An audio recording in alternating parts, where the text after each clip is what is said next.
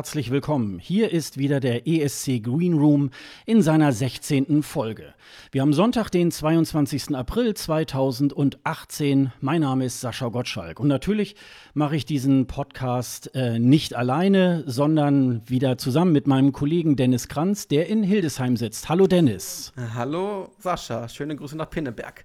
Aber wir haben auch noch zwei Damen dabei und zwar Lisa Pausen und Sophia, ich weiß jetzt Steinhuber.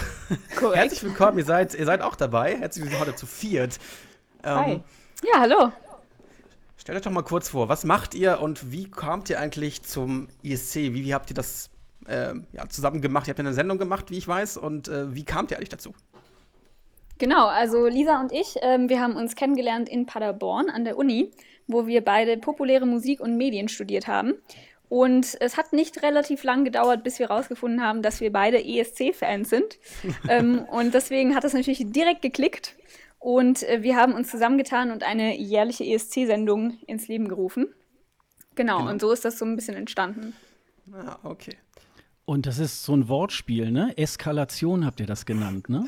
Ja, also als wir halt überlegt haben der, beim ersten, bei der ersten Sendung, ja, wie nennen wir das, das Kind dann jetzt, ähm, war das irgendwie, ich weiß gar nicht mehr genau, wie das gekommen ist. Irgendwie lag das so auf der Hand und dann haben wir das halt auch so durchgezogen.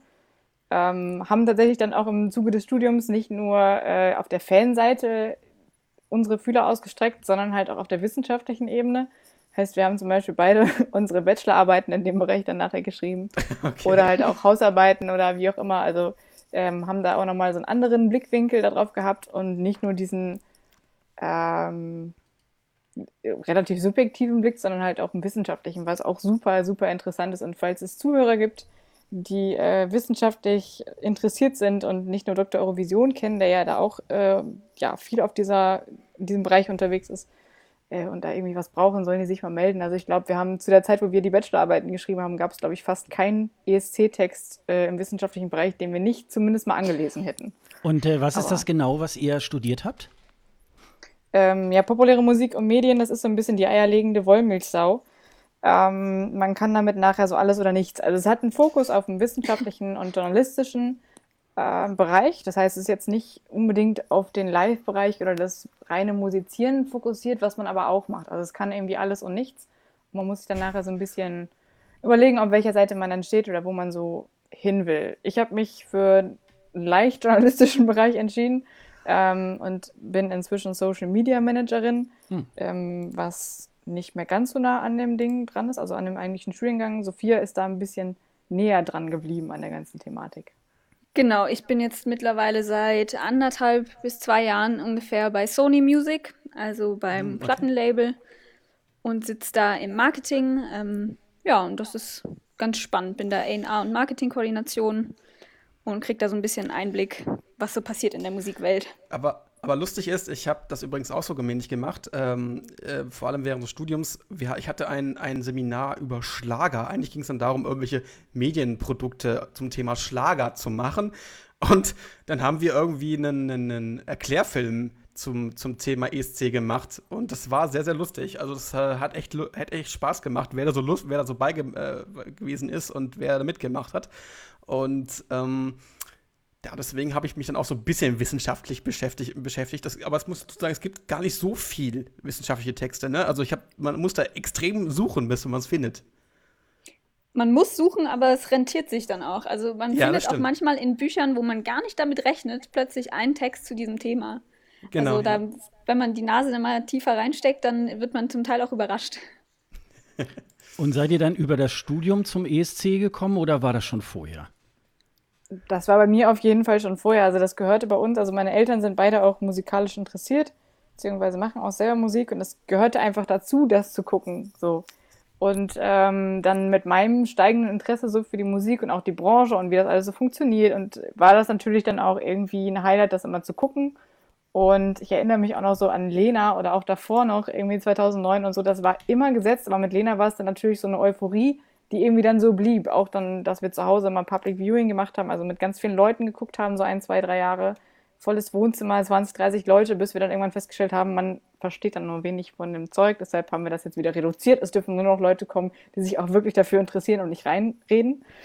und ähm, dann im Studium halt klar haben wir das, ich glaube, wir haben es sogar ein, zwei Mal auch zusammengeguckt, oder Sophia? Ich glaube, wir haben es auch Mm, ja, zumindest 2013 muss das gewesen sein, als Dänemark gewonnen hat, oder nicht? Ja, Ich glaube, das Ja. war's, ja. ja. Da ja. haben wir auf jeden Fall Only mal zusammengeguckt mhm. und danach haben wir, sind wir dann auch irgendwie ja da auf den Trichter gekommen oder als Sophia und ich festgestellt haben, dass wir das gleiche Interesse haben, ab dem Punkt gab es irgendwie dann auch kein Halten mehr, für mich zumindest. Dann hat man irgendwie sich nur noch damit beschäftigt oder ja irgendwie tiefer damit beschäftigt und auch ähm, das hat das Ganze dann nochmal so ein bisschen exponentiell gesteigert, sag ich mal. Hm. Und Ja. Sophia, wenn du äh, bei Sony arbeitest, ähm, ich habe ja da immer auch so gehört, dass äh, bei den Plattenfirmen ja der ESC ja auch nicht unbedingt äh, so einen guten Stand hat, ähm, dass äh, man auch ähm, oft sagt, äh, auch in den Radiostationen, wenn man dann mit, äh, mit einem ESC-Künstler ankommt, ach Mensch, das ist ja nur ein One-Hit-Wonder. Ähm, wie ist da bei dir die Erfahrung äh, mit ESC bei Plattenfirmen? Ich glaube, das stimmt schon ungefähr. Also viele sind immer noch sehr skeptisch, was das angeht. Man muss natürlich auch immer noch sagen, dass die Qualität der Musik häufig noch nicht so den Stand der normalen populären Radiomusik erreicht hat, sage ich jetzt mal. Deswegen sind da viele noch kritisch, aber ähm, ich glaube, es beginnt sich ein bisschen zu wandeln. Das hängt aber auch mit dem Wandel der Musikbranche insgesamt zusammen, dass wir Okay. natürlich durch Streaming-Anbieter wie Spotify ähm, viel trackbasierter arbeiten mittlerweile. Das heißt, Alben verlieren immer mehr an Wichtigkeit, da viel mehr Playlisten gehört werden, in denen halt einzelne Songs sind. Ähm, und dadurch ist es auch dann einfacher, dass man einfach mal sagt, okay, man nimmt jetzt mal nur einen Song sozusagen unter Vertrag von einem Künstler. Ja. Ähm, das hat zum Beispiel ähm, mein Team letztes Jahr mit Moldau gemacht, Sunstroke Project Hey Mama. Den haben wir nach dem ASC noch gesigned. Ähm, und das hat sich noch als relativ ähm, gewinnbringend erwiesen, sage ich mal. Ähm, und dieses Jahr wurde ja auch schon ähm, Nico Mikolas Josef von Sony gesigned, auch von Sony Deutschland zu, sogar, also obwohl er Tscheche ist. Ähm, und da ist jetzt, glaube ich, wirklich so ein, so ein Wandel drin, dass die, dass die A&Rs da mehr drauf gucken und ähm, sich auch im Vorhinein schon mal damit beschäftigen und schauen, was da passieren kann, weil man einfach ein Bewusstsein dafür entwickelt hat, was mit diesen Songs noch passieren kann. Und Sony bringt ja auch den Sampler raus. Also ähm, jetzt seit vielen Jahren. Ähm, zwar, ich glaube, ein Jahr irgendwie nicht, aber in, in, der, in der fortlaufenden Reihe hat Sony immer diesen Sampler auch rausgebracht, wo alle Songs drauf sind. Ähm, von daher ist es wahrscheinlich nicht ganz so abwegig, das auch dann auch so nochmal zu gucken, was gibt's denn dann so noch. Ja, genau. Aber ähm, das ist mir jetzt wirklich, also dieses Jahr auch verstärkt aufgefallen, dass jetzt schon im Vorhinein ähm, es Gespräche dazu gab. Ja, okay. Ähm, das habe ich jetzt letztes Jahr zum Beispiel noch nicht so wahrgenommen. Also ich glaube, dass sich da gerade ein bisschen ein Wandel auch ähm, vollzieht. Hat man ja zum Beispiel auch an Common Linnets gesehen, also oder solche Mhm. Geschichten, die halt irgendwie auf dem zweiten Platz waren oder irgendwie noch weiter drunter teilweise und die dann aber nachher noch äh, einen Erfolg hatten kommerziell. Von daher glaube ich, dass Vor das allem im Radio, ne? Ja, und das ist einfach, also du musst, es- machst es dir halt leicht. Das sind halt teilweise Künstler, die ähm, ja wahrscheinlich in ihrem Heimatland vielleicht eine gewisse Popularität haben, aber natürlich ein Interesse daran, international zu arbeiten. Deshalb könnte ich mir vorstellen, dass es dann für so eine Plattenfirma interessant ist, einfach zu sagen, komm, wir gucken da mal durch. Wenn da was Gutes dabei ist, dann signen wir die, weil es ist jetzt auch nicht unglaubliches Investment, was man da wahrscheinlich mitbringen muss, könnte ich mir vorstellen. Kannst du mich gerne berichtigen, Sophia. Aber das ist so ein bisschen so wie ein Ja. Talentmanager, nur halt ohne Aufwand. Ja, das stimmt. So wie ein Fußballer, der, der sozusagen äh, irgendwie bei, bei Fußballspielen zuguckt und ach, den können wir gut gebrauchen. Ja, so, So könnte man das vergleichen. Ja. Und man hat natürlich schon eine wahnsinnige äh, Promofläche, ne? Also wenn ich Ja. jetzt im Vorhinein diesen Künstler unter Vertrag nehme, dann weiß ich, dass der ähm, am Tag des ESC-Finales ein Publikum von 200 Millionen Leuten hat. Das ist ja natürlich schon beachtlich und das äh, hast du bei anderen Künstlern natürlich nicht einfach so geschenkt. Ja, das stimmt. Aber wenn das, wenn das immer so wäre, ne? wenn, man, wenn all, äh, viele Länder das mal so, so, so wahrnehmen würden, was sie leider nicht tun, vor allem wenn sie Vorentscheide machen, aber dazu kommen wir später wahrscheinlich auch nochmal. Und ihr äh, beiden äh, seid jetzt auch wieder in Lissabon, habe ich gehört? Ja, genau. Also wir haben uns jetzt auch schon unsere Flüge und alles gebucht und sind dann ein paar Tage in der Stadt und ähm, schauen uns wieder eine Probe an. Ihr seid dann irgendwie bei einer, bei welcher Generalprobe seid ihr? Bei, bei, ähm, beim Finale oder ähm, was habt ihr euch da gesichert? Ähm, beim Finale, glaube ich, ne? Wir beim Finale und dann die Generalprobe an dem, also an dem Samstag selber. Ähm, Ah, okay. Genau, ich glaube dann dieses Family-Finale, das war, glaube ich, Genau. immer so Mittag 13 Uhr oder sowas ist Ah, das so, ja immer. okay. Wir Ja, haben ja, letztes genau. Jahr eine kleine Pause eingelegt und waren letztes Jahr nicht vor Ort, ähm, weil wir auch gesagt haben, irgendwie, das Land spricht uns jetzt nicht so an und politisch und ja, war irgendwie, haben wir da von Anfang an gesagt, so ja, puh, da sind wir jetzt irgendwie nicht so Feuer und Flamme, aber dies Jahr so mit Lissabon ist natürlich auch als Stadt irgendwie total attraktiv. Abgesehen vom ESC, von daher bleiben wir auch ein bisschen länger als nur bis zum 12. Und ähm, Das genau. Wetter genießen. Ja, auf jeden Das Fall. Wetter Also ist meine, immer gut. Ja, Das es ist ist, so ein, es so ist so ein. Vorteil, dass es äh, diesmal nicht im kalten Skandinavien ist und dann kann man schon davon ausgehen, dass es im Mai dann auch richtig schön sommerlich warm irgendwie halt auch ist. Ne? Das, äh, In Stockholm war es aber auch super warm. Also Stockholm kann ich im Mai auch nur empfehlen oder Schweden generell ist im Mai, kann man da richtig Glück haben. Ich war letztes Jahr die erste Maiwoche in Schweden oder in, ja, in verschiedenen Städten in Schweden. Wir hatten 20 Grad. Mhm. Erste Maiwoche Skandinavien, ne? Also, ne? Es ist, ähm, ja, ich wobei lasse ich, ja mich aus Skandinavien lasse ich ja nichts kommen, wie bekannt ist. wobei ich mich erinnern kann, dass äh, beim ESC in Stockholm äh, war es dann, kippte das Wetter dann so kurz vorm Finale. Ne? Stimmt, Da wurde es dann, ja. es wurde kühler. Also es hat Gott sei Dank nicht so geschifft wie, wie in Ja. Wien. Ähm, aber äh, ja, und der Stockholmer ESC, der war natürlich auch sehr perfekt, also teilweise ja ein bisschen zu perfekt, so in, in allem. Ähm, also so Die beste Bühne. Die Ja. beste Bühne bisher. Ich finde die immer noch geil. Ich, also, in Stockholm? Besser? Nee, ich glaube, dass du Nee, in Dänemark, ne? Kopenhagen. Ja, In ja, nee, ich meine ja. jetzt Stockholm irgendwie. Ah, Da war okay. das halt sehr, da war das ja halt sehr ähm, gut durchorganisiert. Liegt ja aber auch ein bisschen daran, weil dann die Schweden auch irgendwie alle drei Jahre gefühlt ja irgendwie den ESC auch ausrichten. Das ist halt. Und dann, wenn sie nicht äh, ausrichten, dann organisieren sie ihn mit so ungefähr. Ja, genau, genau, So wie jetzt, ne? Wo dann, Ja, ja. ähm, das ist halt dann irgendwie. Ja, Lisa, du hast ja auch, äh, glaube ich, auch schon mal in, in Schweden, auch glaube ich, schon mal gelebt. Ähm, Ja. Und äh, da ist natürlich die Euphorie äh, für den ESC ja irgendwie besonders groß. Mhm. Ähm, kommt da, äh, hat sich dann da das noch so ein bisschen verstärkt, deine ESC-Euphorie? Oder ähm, Ja, ich habe die halt mitgenommen ins Auslandssemester. Also ich war von August bis ähm, ja, so um Weihnachten rum in Schweden. Also vier Monate habe ich da studiert und das ist natürlich jetzt, das ist halt die Zeit, in dem beim ESC halt relativ wenig passiert. Aber ähm, habe da auch unter anderem in einem Chor gesungen und da auch ähm, ja Freunde gefunden oder sowas, die auch gesagt haben, ja, ESC ist bei uns Gesetz und es ist tatsächlich auch so, dass in Schweden nachweislich der Chipskonsum zum, äh, zum Melodiefestival ähm, hochgeht. Also die verkaufen zu dieser Zeit die meisten Chips, äh, weil das halt so viele Leute gucken oder ich kriege das auch halt jedes Jahr mit, so wenn ähm, ja, meine Freunde dann halt irgendwie zur, zur Melodiefestivalen-Saison dann halt unterwegs sind und es gibt auch immer eine Show, die halt in der Stadt stattfindet, wo ich studiert habe, in Karlstad.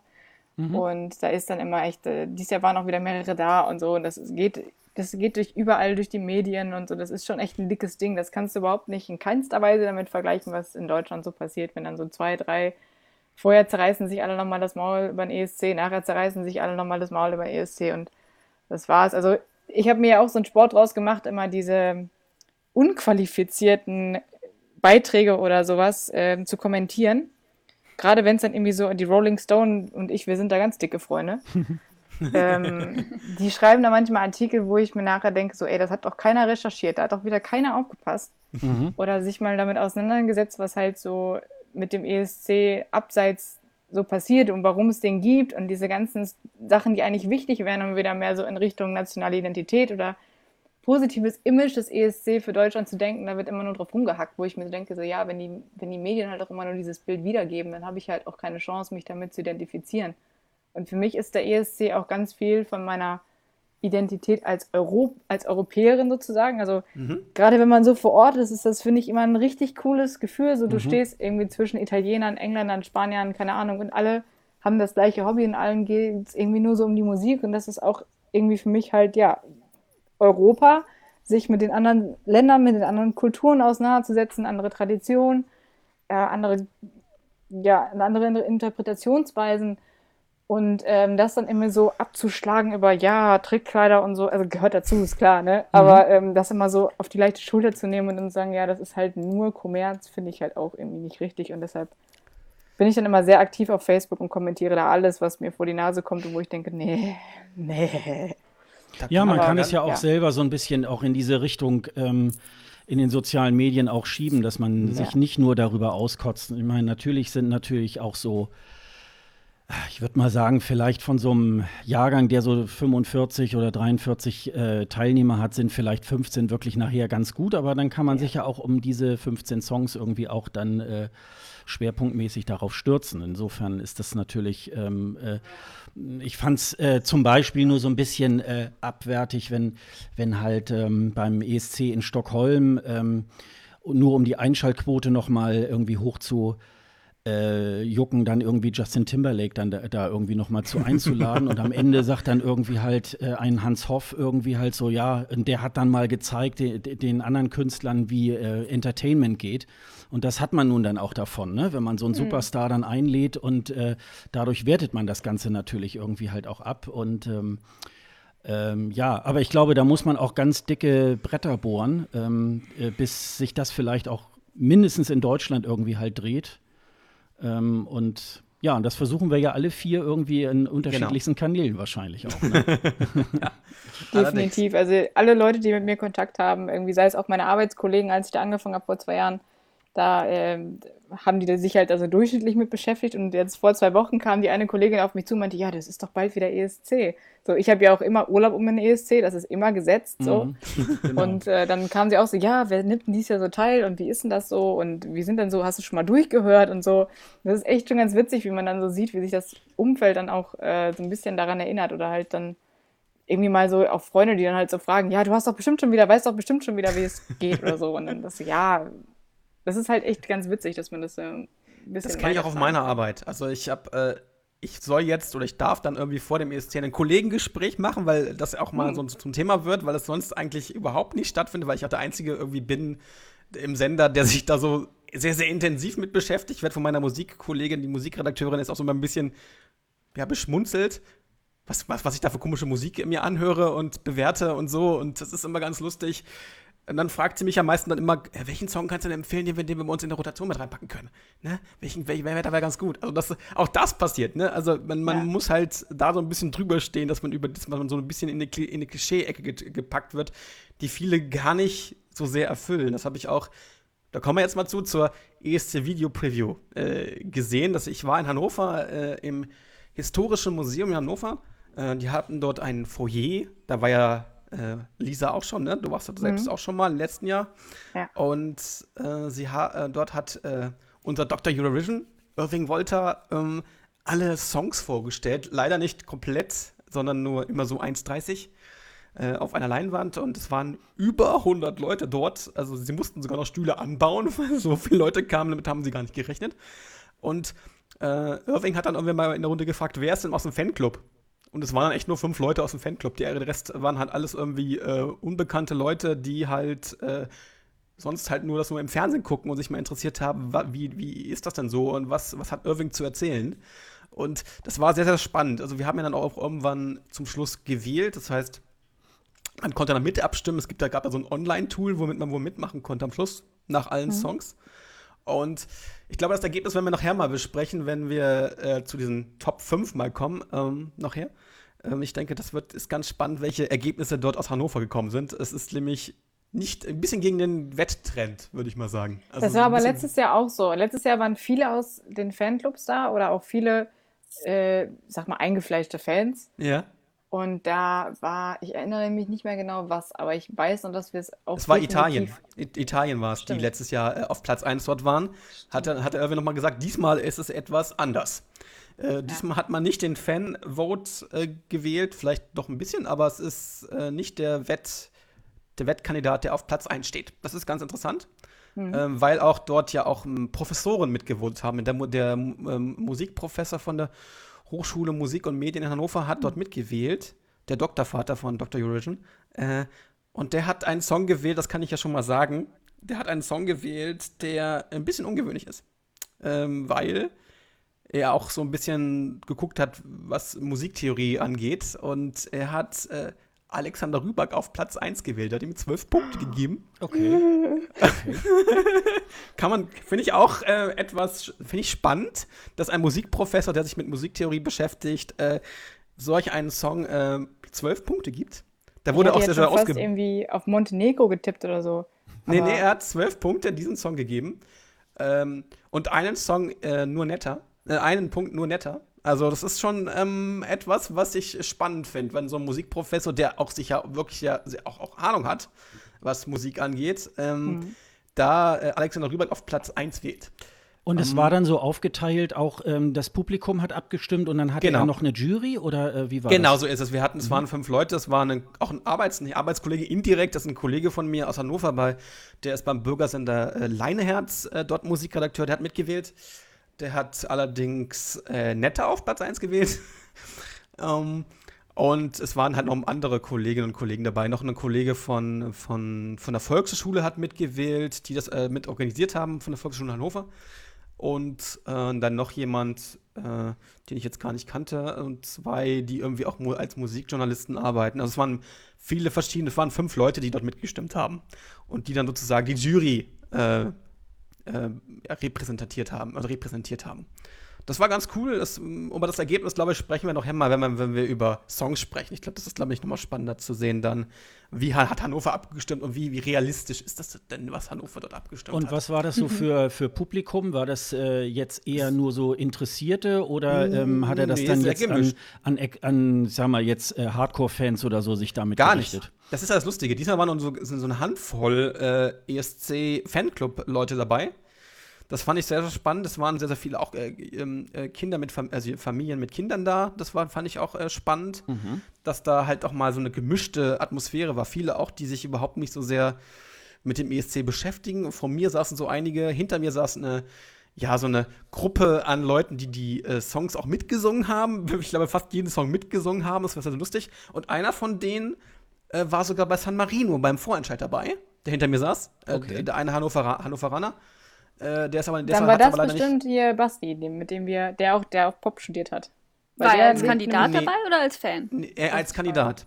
Der war als Kandidat, aber kam aus Hannover. Allerdings ist es jemand anders. Das war nicht, äh, das war nicht Basti. Ich weiß nicht, wie er mhm. heißt, aber er war auf alle Fälle beim, beim er war nicht, er war nicht im Finale. Also er war nicht in den, in so, den Finalshows. Okay. Er war halt nur bei diesem Online-Voting und so, hatte versucht mitzumachen. Hm. Um, ähm, ja, war sehr, sehr inter interessante Atmosphäre. Leider war der Ton nicht so ganz geil. Also Irving, wenn du da noch mal ein bisschen rumschrauben kannst und dir eine andere Anlage hinstellst, dann äh, kommen, wir, kommen wir auf Dauer zusammen. Aber äh, der Ton war halt ein bisschen schwierig. Aber sonst war, hatten wir das eine sehr, sehr tolle Veranstaltung, fand ich. Da spricht der Techniker. Da spricht der Techniker, ja. Da spricht der Techniker. Dann war ich noch äh, jetzt letzte Woche, letzte Woche, nee, diese Woche, diese Woche war es, am, am, Donnerstag war ich auch noch mal in Hannover an der Volkshochschule. Dort hat Irving einen Vortrag gehalten über den Eurovision Song Contest. Und da waren sehr, auch sehr, sehr viele Leute dabei, die sich gar nicht so sehr mit dem ESC beschäftigen. Das war ganz interessant, äh, weil ähm, er da mal die Hintergründe des ESC mal vorgestellt hat. Warum, warum ist so und so so etwas? Also warum, wa warum tickt die EBU so, wie sie tickt? Das war sehr, sehr spannend. Also äh, der Contest ist ja eigentlich eine Unterhaltungssendung, keine reine Musiksendung, dazu wird sie ja nicht produziert. Ähm, und es ist sehr, sehr spannend, dass zum Beispiel aus den Regularen die Musik, äh, ähm, ja, die Musikförderung rausgestrichen worden ist 2004 und man da jetzt eigentlich nur noch versucht, eine reine super Unterhaltungssendung zu machen und Innovation auszuprobieren. Äh, dann ging es auch so um das öffentlich-rechtliche System. Warum gibt es das und warum ist das wichtig, dass, dass, dass, äh, dass es die Sendung für den öffentlichen rechtlichen Rundfunk gibt? Weil äh, viele dieser ganzen Punkte, die öffentlich-rechtlichen Rundfunk wichtig machen, auch beim ESC wieder stattfinden. Unterhaltung, Innovation, äh, Neuerungen und so weiter, auch so äh, ähm, kulturelle Identität zum Beispiel ist sehr, sehr wichtig ähm, äh, beim, beim öffentlichen rechtlichen Rundfunk. Und das hast du ja auch beim ESC zum Beispiel. Und deswegen äh, ähm, hängen die Leute auch sehr, sehr, also die, die, Anstalten oder die EBU sehr daran, diesen, diesen Contest weiterzuführen. Es gab wohl auch eine Zeit, da war es wohl schwierig, den Contest überhaupt äh, aufrecht zu erhalten, weil man dachte, hm, funktioniert das auf Dauer so, weil viele Leute dann auch nicht mehr mitmachen wollten. Allem in den 70er Jahren war das ja so, dass viele Länder gar nicht mehr teilnehmen wollten. Und ähm, aber ich glaube, jetzt sind wir in, in einer Situation, wo, wo die, Leu die Leute, glaube ich, wie wir es auch eben gerade hatten, so ein bisschen merken, ach, das kann schon interessant sein auf Dauer, wenn man da vor allem Musik promoten will. Und ähm, das merkt man ja auch. Also ich glaube, günstiger, also vor allem günstiger können ja keine so eine Anstalt, so eine, so eine Sendung gar nicht kriegen. Ich glaube, äh, so eine Sendung kostet, hat er erzählt, äh, viel, viel weniger als eine Wetten-Das-Sendung. also die mhm. kostet wahrscheinlich nur so ein Drittel der, der Wetten-Das-Sendung, die irgendwie eine Million oder so kostet. Und die bezahlen dann irgendwie vielleicht 300.000 oder 400.000 Euro für, für drei Sendungen, ja, die halt über mehrere Stunden läuft. Das ist halt ein Witz. Also da, da ist, ist, die, ist, der, ist die ARD auch ganz froh, sowas zu haben. Ja, da wird alles Lügen gestraft, was, äh, was in die Richtung geht, oh, von unseren Gebühren und, und Ja. Verschwendung und so weiter irgendwie. Und das ist eigentlich äh, ein Betrag, für den sich dann, weiß nicht, ein Thomas Gottschalk sich noch nicht mal die Schuhe für anziehen würde. Ja, ne? richtig, Das ist halt richtig. dann. Mhm. Genau. Ich finde, man merkt auch, dass es ja in den letzten Jahren ähm, immer mehr Casting-Sternchen, sage ich jetzt mal in Ja. Anführungsstrichen, drin teilnehmen. Aus sämtlichen Ländern, Formaten, wie auch immer. Ähm, dass die das halt auch so ein bisschen als Sprungbrett nochmal sehen, ähm, nochmal Aufmerksamkeit zu bekommen, Mhm. nochmal sich zu präsentieren, an einem Wettkampf teilzunehmen. Ähm, auch das zeigt sich ja ganz klar. Aber ich glaube, da hat die EBU auch das richtig ausgerichtet oder die richtigen Entscheidungen getroffen, dass es halt ein bisschen attraktiver wieder wird für die Künstler auch daran teilzunehmen. Das merkt man, finde ich, auch an dem, an dem Schnitt der Qualität der Songs. Ist, also ist ein strittiges Thema, klar, weil das sehr subjektiv ist, aber wenn man das irgendwie vergleicht, habe ich schon das Gefühl, dass wir uns qualitativ ein bisschen ins Positive bewegen, so. Und das merkt, also das hat ja auch einen Grund. Ja, also ich finde, man muss nur schon allein in die 2000er Jahre gucken. Also Ja. da ist äh, gegenüber heute ähm, ist da äh, ein riesiger Sprung schon. Also ähm, äh, gestern gab es ja den Livestream äh, äh, in Madrid da in der Pre-Show und äh, es gibt auch in diesem Jahrgang auch äh, einige, wo noch viel Luft nach oben ist. Aber insgesamt, wenn man sich so äh, die singenden Piraten irgendwie halt noch vorstellt und so weiter. Waren ja, also es waren ja sehr viele solcher Spaßlieder und ein, also nicht nur Spaß, sondern einfach auch qualitativ nicht äh, besonders gut. Und da hat sich ja auch einiges schon irgendwie halt gewandelt. Also das muss man, muss man schon ehrlich da auch zugeben. Das, ähm, das finde ich auch. Das ist. Äh, wie seht ihr bei denn das eigentlich, äh, Sophia und Lisa? äh, dass man eben diesen Programmpunkt rausgenommen hat, Förderung der europäischen Musik und mehr hin äh, zu einer Fernsehsendung. Was ist es denn für euch? Ist das auch äh, so europäische Musik oder geht es euch da auch eher um, um die Unterhaltung und äh, um die Show, die dann da jedes Jahr abgezogen wird? Also an sich finde ich schon, dass es auf jeden Fall eine Entertainment-Show ist, weil wenn man sich überlegt, es wäre eine Show, die nur von Musik handelt, dann müsste man auch diese komplette Inszenierung ja eigentlich rausstreichen können und das wäre noch dasselbe und das ist ja definitiv nicht der Fall. Also es geht ganz, ganz viel um Entertainment und Show und insofern kann ich das schon nachvollziehen, dass da so entschieden wurde. Ähm, aber ich finde natürlich trotzdem, dass jetzt für mich persönlich es natürlich ganz klar um Musik geht und das ist auch immer noch so der Hauptteil, ähm, warum man sich das anguckt. Aber es spielt natürlich sehr viel anderes auch mit rein. Und Ja. das sollte man dann auch nicht, oder kann man da auch nicht mehr abwiegen oder sagen, dass das nicht der Fall wäre. Insofern ist es ein, ist ein Mix aus beidem. Ähm, ich finde es ein bisschen schade, dass, dass die Musik ähm, im Allgemeinen sich sehr stark in eine Richtung bewegt und so diese kulturellen ähm, Vielfältigkeiten oder ähm, Spezialitäten der eigenen Länder ähm, nicht mehr so doll rauskommen wie früher. Aber ich glaube, das ist auch einfach eine Sache, die man im Zuge der Globalisierung nicht verhindern kann. Ich hätte das nicht besser sagen können. Genau, vor allem, wenn man bedenkt, dass es sehr, sehr viele schwedische Komponisten gibt, die diesen, die diesen Contest ja ein bisschen dominieren. Das ist, ist, ist dieses Jahr, glaube ich, nicht mehr ganz, nicht ganz so extrem. Aber im letzten Jahr hatten wir ja sehr, sehr, ich glaube, ich glaube fast zwei Drittel oder mindestens die Hälfte der Songs war irgendwie von einem schwedischen Komponisten mitkomponiert. Also ähm, von daher müssen wir da halt mal sehen, wie sich das jetzt in den nächsten Jahren entwickelt. Aber ich glaube, eins hat der, der Sieg von Portugal gebracht. Wir haben jetzt sehr, sehr viele äh, Titel in Landessprache, das wir lange nicht mehr hatten. Ich finde es ehrlich gesagt gar nicht so, also ich fand es irgendwie jetzt gar nicht so krass. Aber was ich mir, was ich mir interessant vorstellen könnte als Entwicklung wäre, wenn die äh, tatsächlich sagen würden, es darf nur noch äh, von äh, einem Landesmann quasi komponiert sein. Also wenn wir Mhm. jetzt zum Beispiel in Deutschland nur deutsche Komponisten hätten oder so, also das wieder in diesen, diese Richtung Komponistenwettstreit gehe, in Ja. der es mal ja auch irgendwie ursprünglich angefangen hat, das fände ich mal eine spannende Entwicklung, was dann so dabei rumkommt, weil wir echt das also dass da jetzt, also im Prinzip, wenn du ein Lied schreibst, dann kannst du das, kannst du damit äh, losgehen und sagen, ey, komm hier, Rumänien, Serbien, San Marino, habt ihr Bock? Und wenn einer sagt, ja, ja, dann macht er das. Aber das hat nichts mehr, finde ich, mit dem Länderwettstreit dann, also klar, die, die äh, Künstler kommen häufig aus den jeweiligen Ländern, aber auch das verflüchtigt sich gefühlt so ein bisschen. Ja. Das finde ich echt mal spannend, wenn man sagen würde, entweder äh, die Künstler müssen aus dem jeweiligen Land kommen oder der Komponist muss aus dem jeweiligen Land kommen. Das finde ich spannende Entwicklung.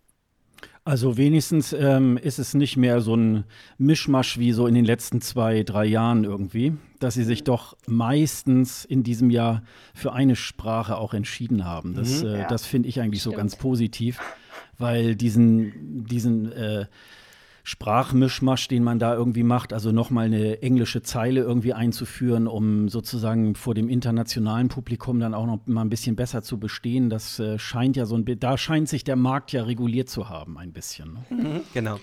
Also ich habe das äh, gestern mal nachgezählt und es sind 15 von 43 Ländern, die in Landessprache singen. Mhm. Ach. Ich habe jetzt leider keine Vergleichszahlen vom letzten Jahr, das habe ich jetzt nicht abgezählt, aber ich finde, das ist eine ganz gute Quote. Ja.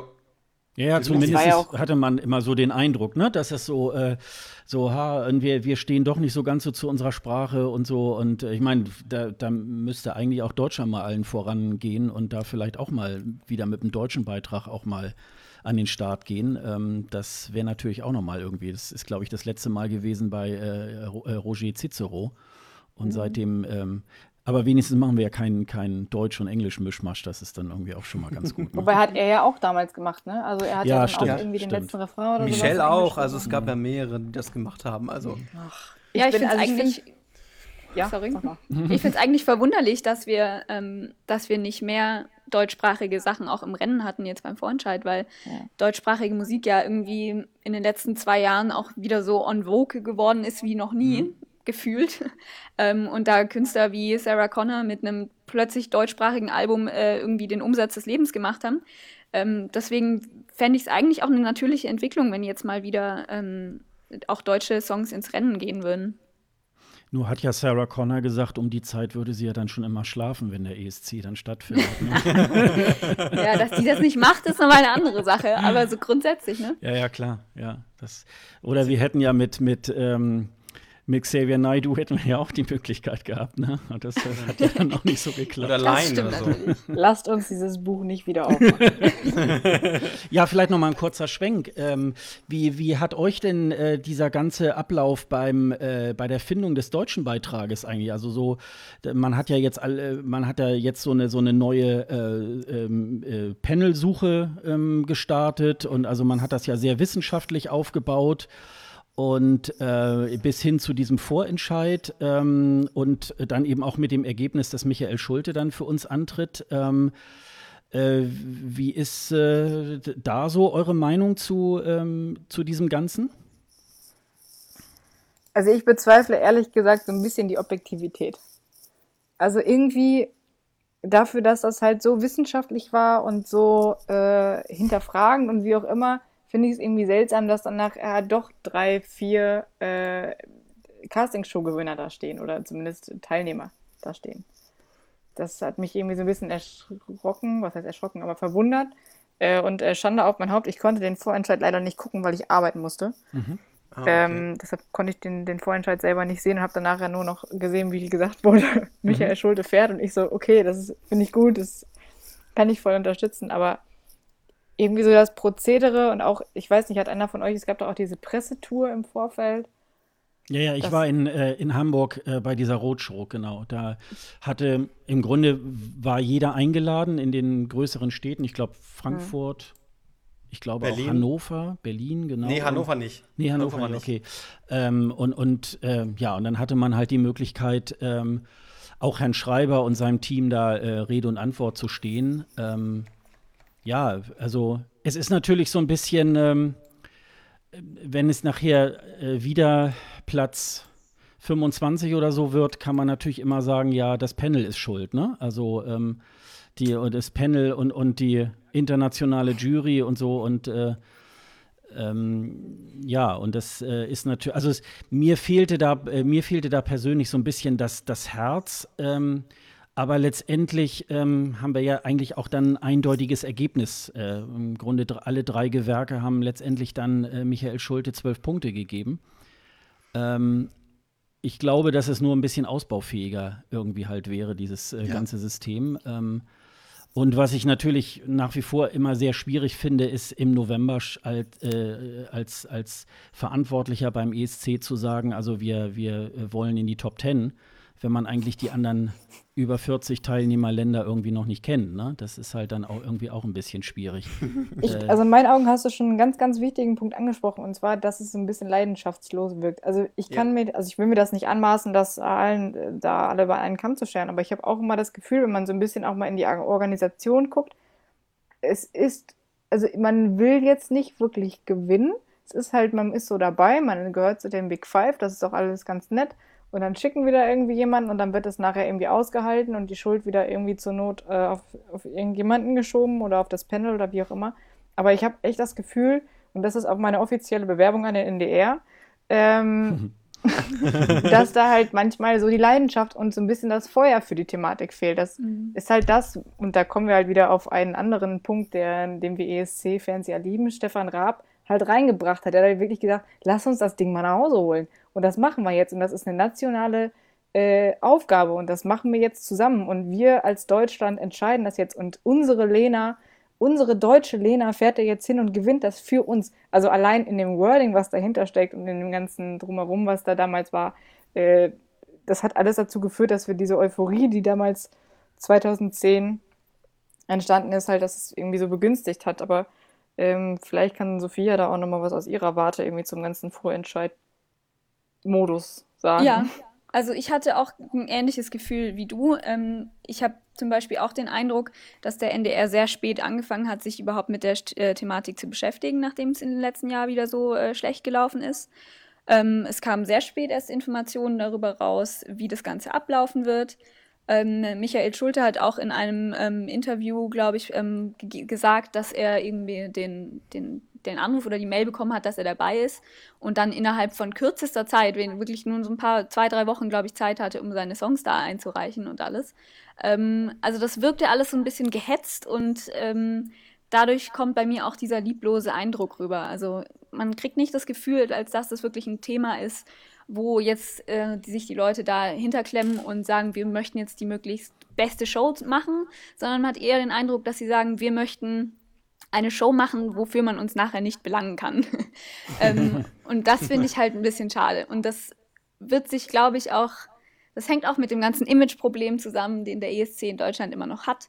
Es ist eher so ein, man hat das Gefühl, es ist eher eine Bürde für den NDR, das zu machen, ja. weil sie sich dann am Ende halt auch hinstellen müssen und den Kopf hinhalten müssen, wenn es wieder schief geht. Ähm, wie gesagt, mit dem Image-Problem hat man natürlich auch das Problem, dass halt irgendwie die gefragten Künstler in Deutschland jetzt vielleicht nicht als erste Juhu schreien, wenn äh, so ein Aufruf gestartet wird. Ähm, dafür fand ich. Ja, Hashtag das habe ich. Fischer. Ja, zum Beispiel. nee, ich fand es in diesem Vorentscheid jetzt, ähm, ich fand es ein Fortschritt im Vergleich zu den letzten zwei, drei Jahren. Ähm, aber eigentlich, ja, ich muss sogar sagen, ich fand das Konzept eigentlich ziemlich gut, war aber im Ende trotzdem irgendwie nicht ganz überzeugt, weil es dann halt irgendwie doch an der Umsetzung ein bisschen gehapert hat, weil sich dann vielleicht doch nicht die Künstler beworben hatte, hatten, ähm, auf die man gehofft hatte. Aber das ist, glaube ich, halt ein übergeordnetes Problem, was man jetzt auch nicht mit einem einfachen Sendungskonzept ähm, wegwischen kann. Wir haben hier, ähm, während wir hier gerade aufnehmen, ähm, haben wir auch äh, Live-Chatter. Und der Martin schreibt gerade, ich glaube, das liegt daran, dass der NDR das als Saisonthema sieht. Die müssten jemanden haben, der sich das ganze Jahr drum kümmert. Ich ja. würde das sogar noch ein bisschen ja. weitergehen. Ich denke mir da oft so, ähm, äh, ein Jahr oder dieses Dreivierteljahr sozusagen, äh, wenn man so ab dem Sommer sozusagen die, die Organisationen des nächsten ESC, also Deutschland beim ESC macht, äh, man müsste eigentlich eher eine Strategie fahren, wir wollen innerhalb der nächsten fünf Jahre gewinnen. Und dass man sich sozusagen ähm, da ganz langfristig auch ein bisschen äh, ausrichtet. Man macht es wirklich saisonal und wenn es dann nicht geklappt hat, dann wird wieder alles äh, über den Haufen geschmissen. Genau. Und ähm, da sind ja sicherlich auch Elemente, wo man jetzt sagen könnte, ähm, die sind aber eigentlich ganz gut gelaufen. Äh, das wollen wir irgendwie anders machen. Also ähm, ich denke mal, da kann man, äh, da kann man wahrscheinlich auch ein bisschen ansetzen, dass man nicht immer nur wie so ein Saisonarbeiter irgendwie, wie so ein, wie so ein Kind, was schlechte Zeugnisse hat und dann so kurz vor den Ferien wird nochmal irgendwie reingehauen, sondern man muss es auch wirklich ein bisschen nachhaltiger irgendwie halt auch äh, angehen, ne? Das sieht man ja auch in anderen Ländern, dass wenn etwas langfristig ist, wo der Zuschauer sich halt dran orientieren kann, wo wir wetten, das sind, so als Beispiel. Ne? Da wusste jeder, es geht mindestens eine halbe Stunde zu lang Es gibt irgendwelche Wetten, die sitzen da auf dem Sofa, quatschen irgendwas. Mindestens einmal wird es richtig peinlich. Äh, das sind so Sachen, da kannst du dich einfach festhalten. So Tatort, ne? Fängt an, dieses Intro kommt, dieses Intro ist seit Jahren gleich. Und wenn Till Schweiger versucht, das zu revolutionieren, dann gibt es einen Riesenaufschrei im Internet. Ähm, und das müsste man halt in Deutschland vielleicht auch wieder machen, dass man halt nicht jedes Jahr was anderes macht und der Zuschauer im Prinzip schon keinen Bock hat, sich mit den Regeln auseinanderzusetzen, weil er weiß, wenn ich die jetzt nicht schnalle, ich brauche sie eh nicht normal. Das ist genauso ein bisschen wie ich im Bio-Unterricht. Ich wusste ganz genau, dass Photosynthese wird mich in meinem Leben nie, also natürlich irgendwie beschäftigen. Also ich, ich nehme das wahr, aber die genaue Funktionsweise davon muss ich nie verstehen oder wie irgendwelche mathematischen Matrizen funktionieren. Das habe ich einmal abgerufen und dann war es das. Lisa, ähm, da nimmst du, nimmst du auch ein Thema auf, was auch, was auch gerade ähm, wir auch schon hatten und ich das auch bei einem Vortrag gesagt habe. Wir haben keine Marke, die wir etabliert haben. Ja. Wir, wir, wir doktern ja jedes Jahr herum. Und ich glaube, das ist auch das Problem, was jetzt Zuschauer damit hat. Wenn du da doch rumdokterst und merkst, ach, der Vorentscheid wird scheiße, dann gucke ich mir nächsten Mal sowieso nicht mehr an, weil ich weiß, der ist eh scheiße, weil es immer wieder anders ist. Um, ja. Und das ist halt das große Problem, was der NDR hat. Er hat bisher keine ständige Marke, die auf Dauer existiert, die auf Dauer etabliert ist und wo man halt mal Stellschrauben drehen kann, aber nicht das ganze komplett, äh, komplette Konzept über den Haufen wirft. Und das haben wir gerade. Und das machen wir jedes Jahr, seitdem wir letzte Plätze oder vorletzte Plätze haben. Ich, und, und davor ja auch schon. Und das ist halt das, das ist halt die Problematik, die wir als Deutschen haben, dass wir kein vernünftiges Konzept haben, dass das festgelegt ist, das auch in, in, in, in gewissen Rahmen bleibt und sich halt nicht wieder ändert. Und das müsste, glaube ich, der NDR endlich mal hinkriegen, dass wir so eine fortlaufende Sendung haben, die immer wieder gleich ist und auch verstehbar ist. Also, dass man auch irgendwie versteht, wie, wie kommen diese Punkte da miteinander zusammen und so. Also, da muss man echt äh, mal Leute dran setzen an so einem Konzept, die auch meinen, wir wollen das, wie, wie, wie, wie äh, Sascha schon gesagt hat, mindestens fünf Jahre erstmal laufen lassen wollen, weil das immer wieder zu ändern, ist halt schwierig, weil eine Tradition beginnt nämlich schon bei dreimal, ähm, äh, bei drei Aus Ausgaben sozusagen. Ja, das muss halt irgendwie auch ein bisschen ähm, dann auch äh, gelernt werden. Ne? Das ist halt irgendwie, und ich kann mich auch dran erinnern, also auch ähm, dieses Jahr auch ein bisschen, aber letztes Jahr, äh, die Regeln waren ja auch so kompliziert, ne? Ja. Also äh, Dennis und ich haben auch hier im Podcast, also äh, irgendwie in einer Folge war das so, also äh, so wie ich das jetzt hier lese, sind das nur zwei Songs irgendwie und es war tatsächlich auch so, aber man musste wirklich irgendwie sich in diesen einzelnen Artikeln äh, das jetzt irgendwie so zusammensuchen, äh, wie wollen die das denn jetzt eigentlich machen und das ist ja auch immer so bei Fernsehunterhaltungen, wo das eben halt auch immer wiederkehrend irgendwie halt ist, man muss einfache Regeln, also ähm, das ist ja wie in Hollywood irgendwie. Also wenn du, wenn du einen Film nicht in, ich glaube, maximal drei Sätzen irgendwie erklären kannst, dann kannst du den Film vergessen.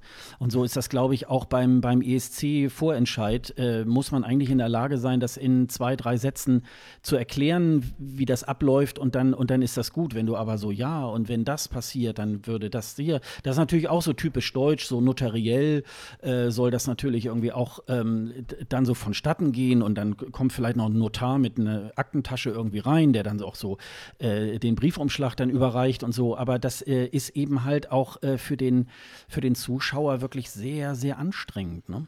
Ich meine, wir beschäftigen uns ja auch jetzt dann schon eine gewisse Periode damit und wenn es halt dann zugeht auf den Vorentscheid, dann haben wir ja auch als Fans oder interessiert in den Anreiz zu haben, okay, ich will eigentlich wissen, was in der Show passiert und ich informiere mich jetzt und will das verstehen. Aber wenn ich mir vorstelle, dass der Durchschnittszuschauer das halt nicht tut, ja, ja. Äh, sondern einfach das sieht und Barbara Schöneberger erklärt es dann zweimal und dann denke ich mir, hey, jetzt habe ich die Hälfte schon wieder nicht mitbekommen, weil zwischendurch zwei Leute Chips gegessen haben, ja, dann bin ich raus. Das ist mhm, doch doof. Genau.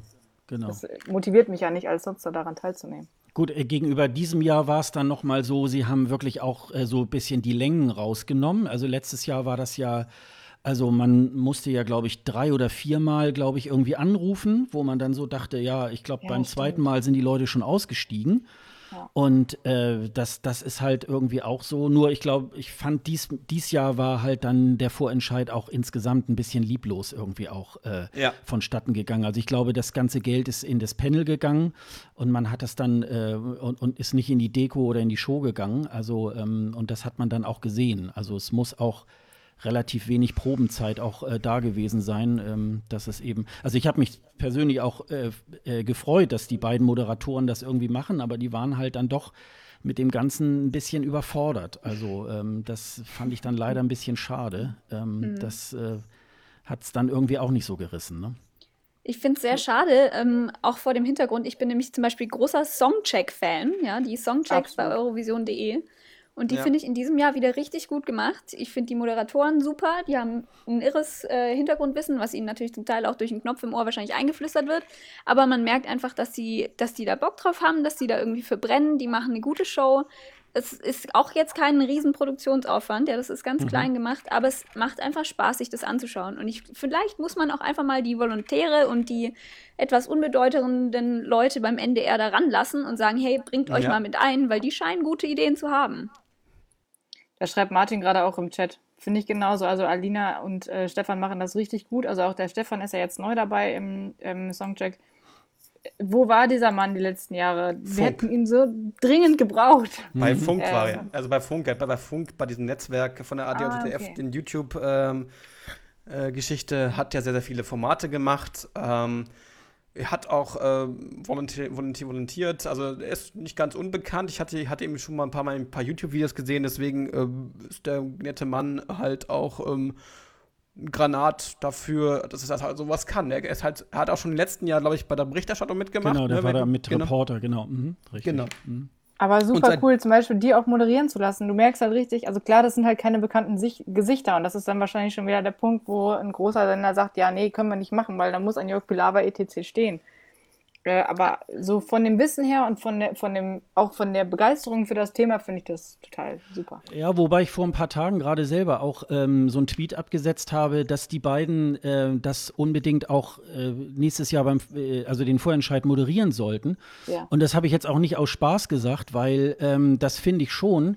Und die beiden wären dann so eine Identifikationsfigur, die dann eben halt auch wie so ein roter Faden, die würden dann den Vorentscheid machen, den Songcheck, sind dann vor Ort äh, und ähm, moderieren das oder, oder machen die Reportagen und so weiter. Also, dass man auch so, so eine Figur hat. Also, in, in äh, Finnland ist es zum Beispiel, dass auch schon seit Jahren äh, Christa Siegfrieds äh, das dann moderiert, weil sie auch schon mal beim ESC angetreten ist und dass es dann so solche mhm. Figuren gibt, die auch äh, mit einem gewissen Witz dann auch äh, die ganze, also ich, ich finde, äh, wahnsinnig klasse, auch immer als, als Teaser auf den Songcheck jetzt vor, jetzt die letzten Tage, machen sie so eine Instagram-Story und, und spielen dann halt da die einzelnen Titel oder die, die Videos der, der äh, Künstler des ESC 2018 irgendwie halt äh, äh, nach. Und also das machen sie einfach super. Und wie du schon sagst, äh, eben halt auch mit relativ geringen Mitteln. Also da muss jetzt nicht teuer ein Herr Pilava eingekauft werden, sondern ähm, mhm. das machen die halt dann wirklich auch so ähm, aus, aus dem Stand heraus und auch äh, im Grunde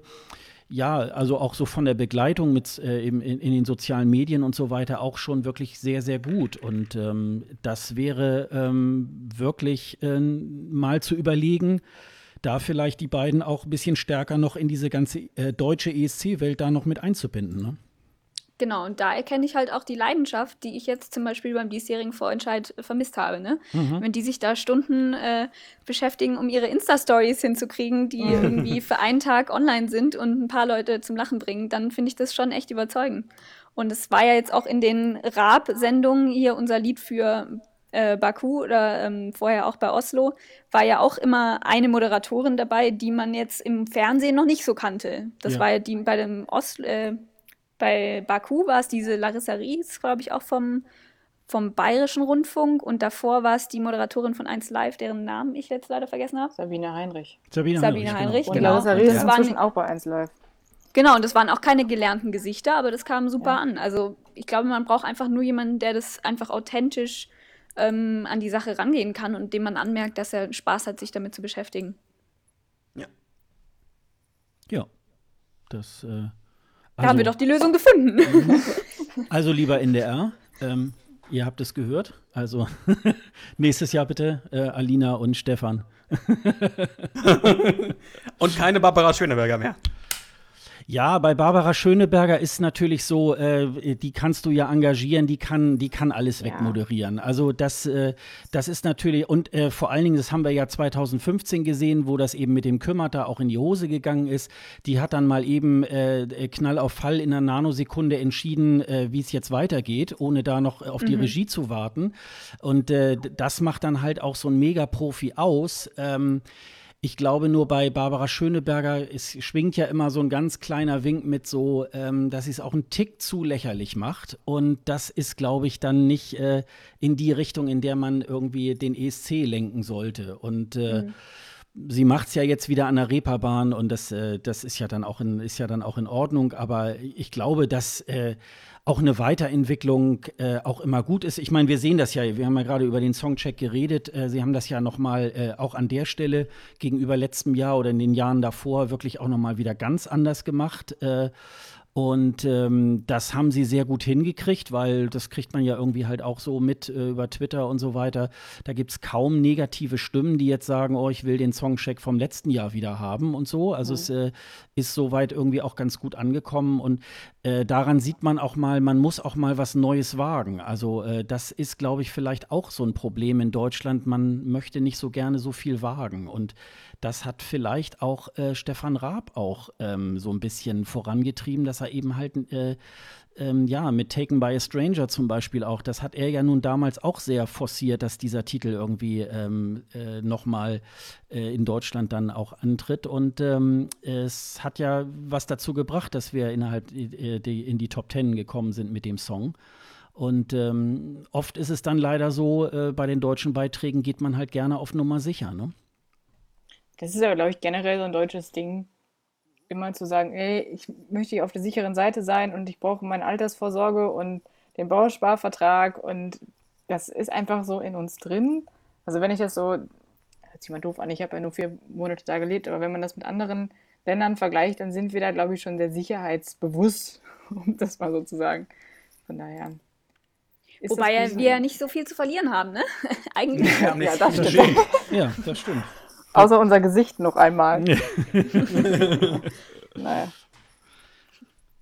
Wir warten es einfach mal ab, wie es dieses Jahr. Also, ich, weiß nicht, wollt, ihr noch auf Michael Schulde zu sprechen kommen? Sollen wir das jetzt Ja, das, mal, das können äh, wir gleich nochmal bei, bei unseren ja. Songchecks dann irgendwie halt auch machen. Sehr gerne. Ja, genau. Ja, und äh, dann äh, ist ja die, die große äh, Pre-Party-Saison auch schon wieder äh, vorbei. Ja. Ähm, äh, ich habe mich mal dieses Jahr äh, auf den Weg gemacht und äh, bin nach ähm, Amsterdam geflogen. Ähm, dort hat äh, die Pre-Party Eurovision in Concert äh, seinen zehnten Geburtstag gefeiert. Das ist ein ähm, ja, eine Veranstaltung, die bisher immer in so einem kleinen Club, im, äh, der nennt sich Melkweg, stattgefunden hat. Ähm, ich müsste jetzt gerade noch mal gucken auf meine Aufzeichnung. Ich meine, dass da so ungefähr 500, äh, ich habe es gleich, Moment, 1500 Besucher immer reinpassten. Und das war natürlich immer sehr klein und äh, schnuckelig.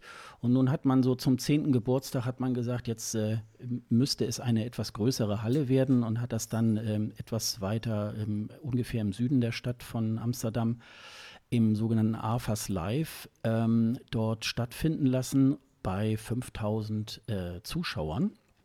Und äh, diese Veranstaltung, die zeichnet sich immer so ein bisschen dadurch aus. In den letzten Jahren fahren da so gut wie alle Künstler des aktuellen Jahrgangs auch hin und stellen dort äh, unter Live-Bedingungen auch ihren Song vor.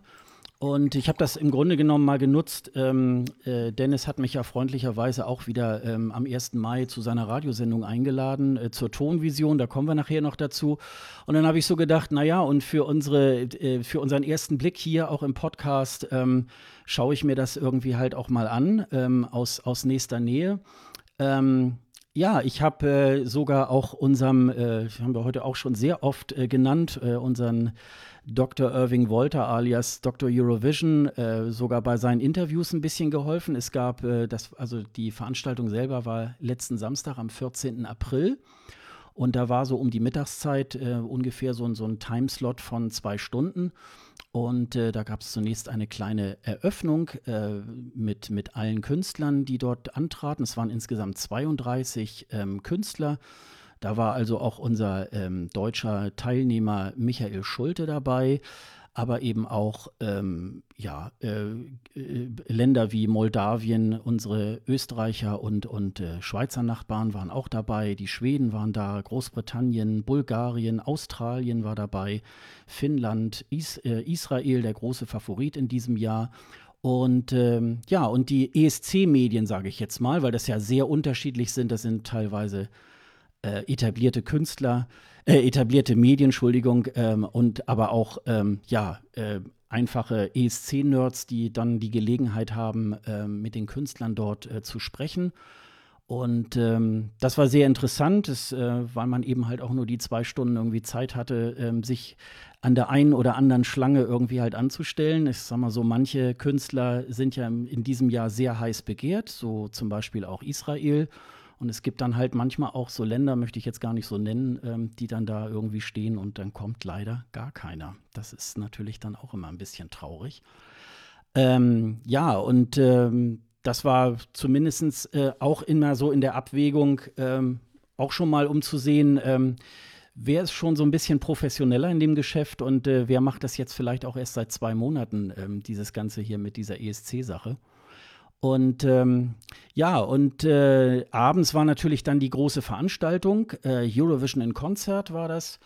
Ähm, und ja, das war ungefähr die Hälfte des Publikums äh, an der Zahl wie beim ähm, ESC, also rund 5000 Zuschauer. Sonst ist ja so, bei so einem ESC sind ja immer so um die 10.000, 12.000 Zuschauer dann in der Halle, äh, meistens ähm, alle Stehplätze.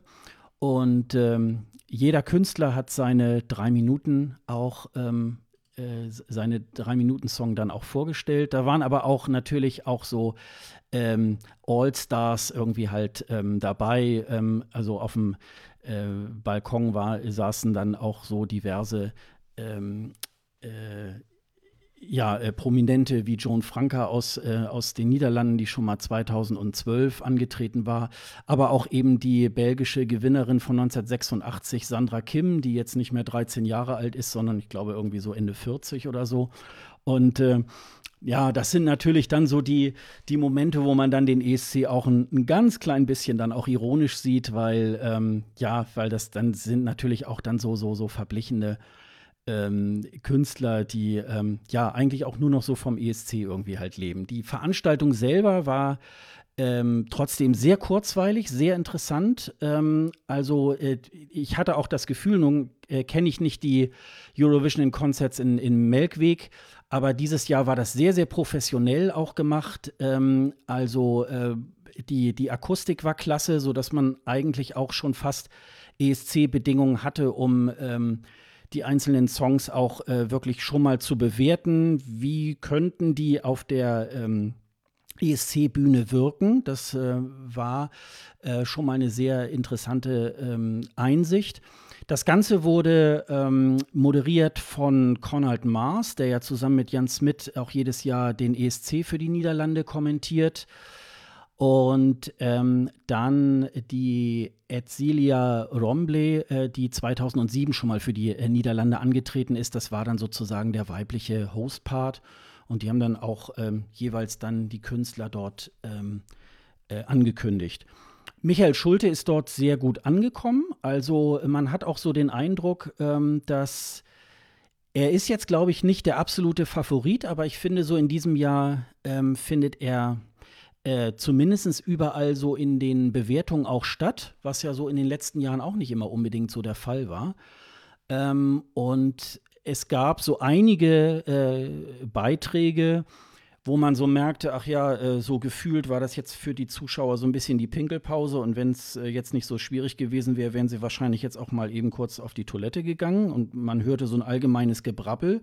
Und da ja jetzt nun ähm, Michael jetzt nicht unbedingt so ein ähm, ja, so eine nach vorne gehende Power, äh, äh, so ein Power-Song irgendwie hat, ähm, haben aber trotzdem alle, glaube ich, ähm, immer sehr andächtig äh, zugehört und das äh, war natürlich ähm, schon mal irgendwie auch so ein, dass es vielleicht nicht gerade Top Ten wird, aber vielleicht wird es ja mal das Mittelfeld. Das äh, würde ich mir natürlich da sehr, sehr, würde ich mich sehr, sehr darüber freuen. Also ich glaube, immer wenn wir über den letzten zwei Plätzen bleiben, dann ist es schon mal ein gutes Ergebnis, würde ich sagen. Ja. Nicht, dass ich Ihnen das wünschen würde, ne? um Gottes Willen, aber ich glaube, also ich fände es schön als, als Deutsche, wenn wir das mal wieder schaffen würden. Ja, ja. Also Herr Schreiber will, will ja in die Top Ten. Also wir werden ihn ja, daran ja. messen. Er will eine Menge will er. Naja, also ich habe es ja gestern in der ESC Pre-Show gesehen in Madrid. Äh, dort war ja auch eine Party und da waren sind ja 21 ESC-Künstler aufgetreten, dann nochmal so einige aus Andorra und Spanien und so. Äh, aus früheren Zeiten, ne? Aus mhm. früheren Zeiten, mhm. ja, Andorra macht ja schon lange nicht mehr mit. Und ähm, er ist sehr, sehr gut angekommen. Also, ähm, ich hatte das Gefühl, er hat das dann auch, dann auch noch a cappella gesungen und dann haben alle mitgesungen. Das war schon cool. Also, ähm, die waren da ziemlich ähm, gut gestimmt, was der Song angeht. Ich glaube, wir kommen, wir werden, ich glaube, wir werden besser wahrgenommen, als wir es, als wir Deutsche es wahrhaben wollen. Also ich glaube immer das Gefühl, das ist so ein International wird das ziemlich gut wahrgenommen, unser Song, aber wir Deutschen meckern ja sehr, sehr gerne rum, aber. Ja, aber ich sind glaube. Ja auch traumatisiert. Den, ja, aber ich glaube, in den letzten ein, zwei, drei Jahren war es auch so, ähm, wir haben auch so in den Bewertungen auch der ESC-Medien, ob nun Vivi-Blogs oder so, auch nicht so wirklich stattgefunden. Hm. Nee. Also das lief immer so ein bisschen, ach ja, Deutschland ist auch dabei und äh, man beschäftigt sich. Also mir geht das in diesem Jahr so ein bisschen, ähm, vielleicht kann das Lisa auch bestätigen, dass im Moment äh, der schwedische Beitrag also so überhaupt nicht stattfindet. Das ist mir auch schon aufgefallen. Normalerweise, also ja, die Schweden haben wir ja auch schon gesagt, die Schweden haben immer eine sehr große Präsenz und im Moment habe ich auch das Gefühl so, hä? Ja. Ach ja, die Schweden sind ja auch noch dabei. Ja. So ungefähr. Ne? Wenn, ne? Also es ist jetzt nicht so, dass diese Übermacht, die es ja zeitlang gab, ähm, gerade so deutlich wird. Ja, und das war irgendwie, und äh, mich hat er auch tatsächlich auch in, in äh, Amsterdam auch wirklich nicht überzeugt, was er da auf der Bühne da gemacht hat. Ähm, und äh, da habe ich so ein bisschen so, ja, kann man sagen, die Sorge oder keine Ahnung, dass es vielleicht auch äh, fürs Finale nicht reicht. Also ähm, und das äh, und das merke ich so beim beim deutschen Beitrag. Also wir finden schon auch statt. Also äh, das wird schon auch äh, wahrgenommen. Ähm, dass äh, vielleicht ähm, sorgt er selber auch dafür, dass er auch so äh, ein bisschen auch, auch ähm, daran in der Diskussion teilnimmt. Mhm. Ähm, aber ich weiß nicht so im, im letzten und im vorletzten Jahr so ach ja Deutschland ist auch dabei, aber das war es dann halt. Also ähm, und das ähm, stimmt mich schon mal sehr, sehr positiv, dass das vielleicht auch äh, wirklich ein bisschen mehr auch wird. Ne? Das äh, schauen wir mal. Aber ich glaube, es hat sich also auf jeden Fall gelohnt, ähm, weil eben halt auch, also zwei Drittel der Teilnehmer äh, waren auch da, sodass man eigentlich schon mal ein relativ großes äh, und, und umfassendes Bild hatte. Nun hat man natürlich jetzt nicht äh, das, das volle äh, Bild. Also es äh, gab so im Hintergrund so eine kleine LED-Einblendung. Da hat man dann irgendwie, man hatte da auch so ein so, äh, so paar Kameras, wo man dann äh, im Hintergrund entweder ähm, Aufzeichnungen vom äh, jeweiligen Künstler, der dort auftrat, gesehen hat, oder aus dem Publikum dann halt so ein paar Shots. Ähm, das war aber trotzdem, also äh, äh, es gab nur so eine, äh, eine blöde Geschichte. Ähm, es gab eine kleine Pause, dann äh, trat ja die, die Sandra Kim auf und dann hat man dann da diese, ähm, hat man da so Luftschlangen irgendwie rausgefeuert und die haben sich dann da äh, vorne äh, bei den Scheinwerfern irgendwie verhangen und die äh, flipperten dann so im zweiten Teil die ganze Zeit dann vor, vor der Bühne halt rum. Und man hat dann noch so ein bisschen versucht, so mit, mit Wind und so weiter diese, diese Luftschlangen da irgendwie wegzubekommen, hat aber irgendwie nicht so geklappt. Und da waren dann halt auch so, so ein paar so, äh, ja, ich sag mal so Balladen und dann äh, flimmerten da noch so diese, diese Luftschlangen davor. Das war dann für die Stimmung manchmal nicht ganz so erklärlich. Aber nichtsdestotrotz, es war also, wie gesagt, sehr. Ähm, äh, sehr interessant und ähm, die Karte war jetzt auch nicht so super teuer. Also insofern, äh, ich habe sogar einen Sitzplatz bekommen. Also es gab so von den 5000, ich würde mal sagen, gab es vielleicht so knapp 1000 Sitze oder so. Und da konnte man dann auch ähm, äh, sehr gemütlich sitzen und äh, ich habe ja ein paar äh, Instagram-Filme ja auch gemacht und ähm, ist schon mal eine sehr gute eine sehr, ein sehr guter Ausblick, das, was uns da im Mai in Lissabon erwarten könnte. Hat sich denn dein Bild ähm, zu den Teilnehmern so ein bisschen gewandelt. Also manchmal gibt es ja so Teilnehmer, da denkt man, also guckt man irgendwie die Videos oder hört die Aufnahmen oder so und denkt so, gar nicht so schlecht. Und dann sieht man die Live-Performance und denkt so, oh. Haha. Also äh, das schlechteste Beispiel, ähm, weil sie ja auch ähm, so zu den Favoriten gehört, würde ich sagen, Belgien. Das war mhm. stimmlich sehr, sehr dünn. Mhm. Äh, das könnte in Lissabon schiefgehen. Also ähm, wir wollen es mal auf die Tontechnik schieben. Dennis und ich haben schon wieder vorhin gerade auch über finnische Tontechniker ja. geredet. Finnische äh, Tontechniker, äh, das, weil, weil in Madrid war, war irgendwie der Stream so teilweise, dass man so dachte, naja gut, das äh, könnte sein, dass das jetzt auch die Technik ist. Aber ähm, sie musste sehr stark äh, gegen die Musik ähm, ansingen und wenn man dann den Vergleich hat zu den anderen Künstlern, ähm, also das könnte so eine Geschichte sein. Also äh, entweder ähm, ist das jetzt so, mh, hm, weiß ich nicht, schlechter Tag oder so, aber es könnte sein, dass das äh, mit Scenic ähm, vielleicht eventuell doch nichts werden könnte mit dem Finale. Haben das, wir aber letztes Jahr bei Blanche doch auch gedacht. Die wirkte ja, doch auch mal so genau. unsicher und die Proben haben wir auch alle gesagt, ho, wenn das mal gut geht und nachher. Ja. Ich will mich jetzt, lass, nagelt mich nicht auf die Platzierung fest, aber so schlecht war es nicht. Ja, man kann, äh, man kann natürlich, äh, die machen ja irgendwie, ich glaube, so drei Probendurchläufe und die nehmen das ja dann nochmal äh, dann in so einem extra Raum nochmal äh, irgendwie ab und können dann wahrscheinlich ja auch nochmal so ein bisschen dran drehen. Ähm, aber so nach dem jetzigen Stand würde ich sagen, hm, äh, Israel würde ich sagen, äh, Netter hat abgeliefert. Also ja. ähm, äh, die, die, ähm, äh, die, die Halle ähm, hat da wirklich auch, ist da wirklich auch mitgegangen. Das war so der hervorstechendste Act. Ähm, gestern war so ein bisschen äh, auch Frankreich äh, ziemlich gefeiert worden. Das konnte man bei äh, Eurovision in Konzert jetzt ähm, nicht so erkennen, weil die Sängerin war ja krank. Und die Suri aus äh, Großbritannien ist dann, ich glaube, die hat einen Tag Zeit gehabt, um den Song irgendwie einzustudieren. Die hat es dann allerdings auch auf Englisch gesungen, was den Song auch ein bisschen, ich sag mal, schlechter gemacht hat. Aber insgesamt war das ein guter Auftritt, nur da konnte man jetzt nicht sehen, wie äh, haben jetzt Madame Monsieur irgendwie in, in äh, Amsterdam äh, äh, abgeliefert. Also insofern ähm, könnte das auch noch so eine Geschichte sein. Aber gestern beim, beim, äh, bei der Pre-Show in Spanien ist das Publikum abgegangen wie Schmidts Katze. Es, die ganze Halle hat gebebt. Alle haben diesen Song mitgesungen und haben alle diese bekannte äh, Hand, äh, Hand äh, nach oben gemacht, die, die sie, die Sängerin ja auch immer macht. Die haben alle mitgemacht.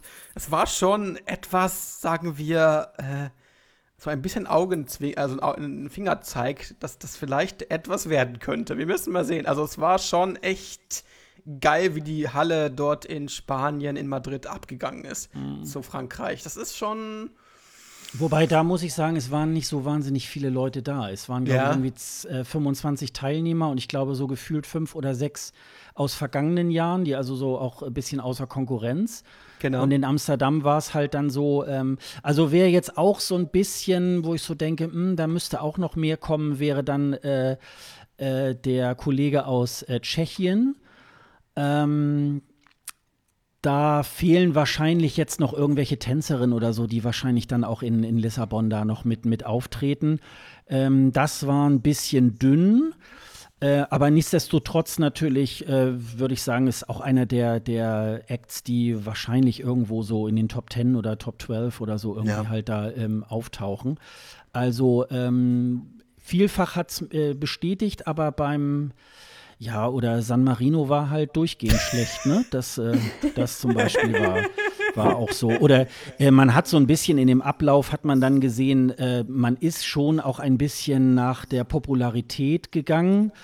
Ähm, ich hatte das jetzt hier gerade so nochmal vorbereitet, nochmal die Reihenfolge. Also man hat so mit Moldawien angefangen, Österreich, San Marino. Also die jetzt, also Österreich würde ich da mal ein bisschen vielleicht rauslassen, aber die, die jetzt nicht so unbedingt äh, dafür stehen würden, dass sie womöglich ins Finale kommen und hat dann eher so am Ende, also Michael Schulte war, war irgendwie Viertletzter, äh, der war dann so ein bisschen eingekeilt zwischen Australien und äh, Israel. Äh, bei Australien würde ich sagen, ähm, äh, in der Halle ähm, ähm, fand ich sie sehr gut. Ich habe aber irgendwie noch mal so Aufnahmen ähm, dann gehört von ihr im Nachhinein, wo ich äh, so dachte, oh, das hört sich aber doch leider noch ein bisschen schief an.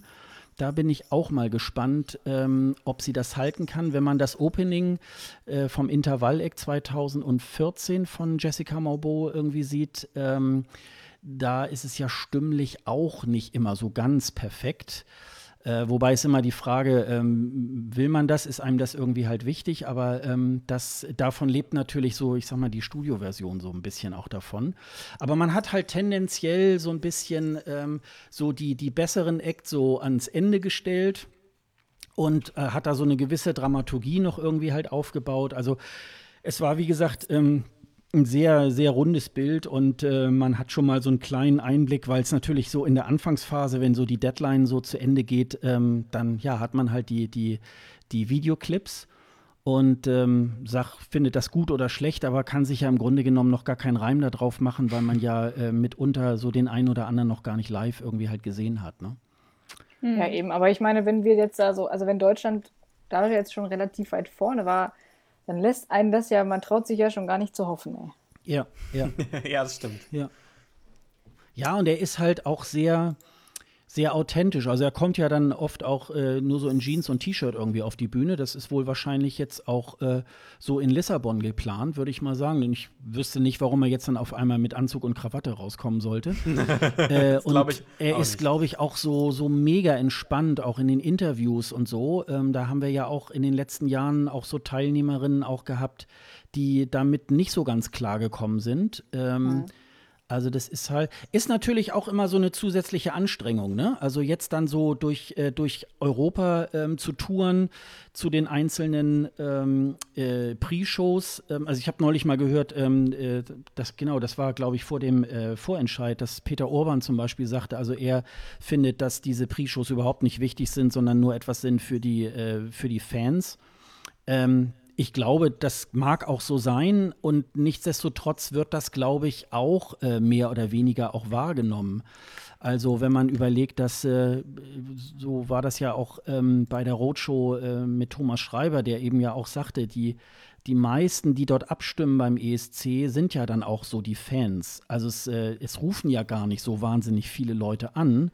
Und die Ist das so? Gibt es da Zahlen? Ja, das, also es ist einmal, ist es ja so, dass die, ähm, dass es in vielen Ländern, ähm, da kostet zwar äh, so eine SMS auch ein Euro, aber wenn, äh, ich sag mal, ein normaler Facharbeiter vielleicht nur 200 Euro verdient, dann ist das natürlich irgendwie auch eine Hürde, um dort anzurufen. Also da sind natürlich dann auch, ist natürlich dann auch die Basis auch relativ äh, niedrig.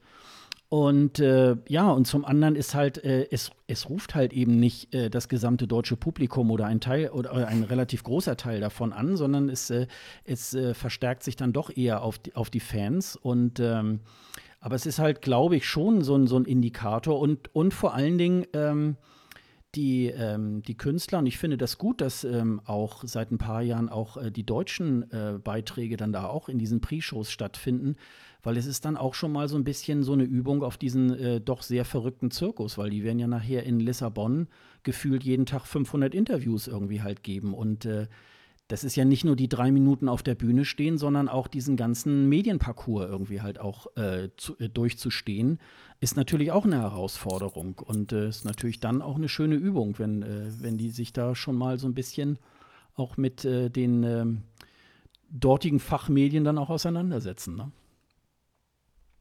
Ja, das jedenfalls ähm, zu den einzelnen Titeln äh, können wir ja gleich noch mal was sagen, wenn wir gleich unsere Top 5 einmal durchgehen.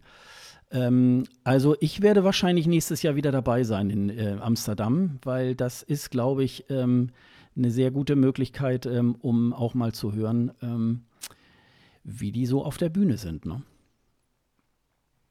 Ja, also dann haben wir euch gebeten.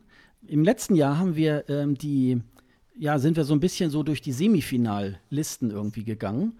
Und äh, das kann ja für den Zuhörer ja ein bisschen langatmig irgendwie halt sein. Und deswegen ähm, haben, wir, haben wir euch irgendwie auch darum gebeten, äh, mal eure Top 5 kundzutun. Und die würden wir jetzt alle mal, sagt jeder jetzt mal so seine äh, Top 5, 4, 3, 2, 1. Äh, und anhand der, der einzelnen Songs können wir dann ja mal ein bisschen näher auf die, Künstler äh, eingehen. auf die Künstler eingehen.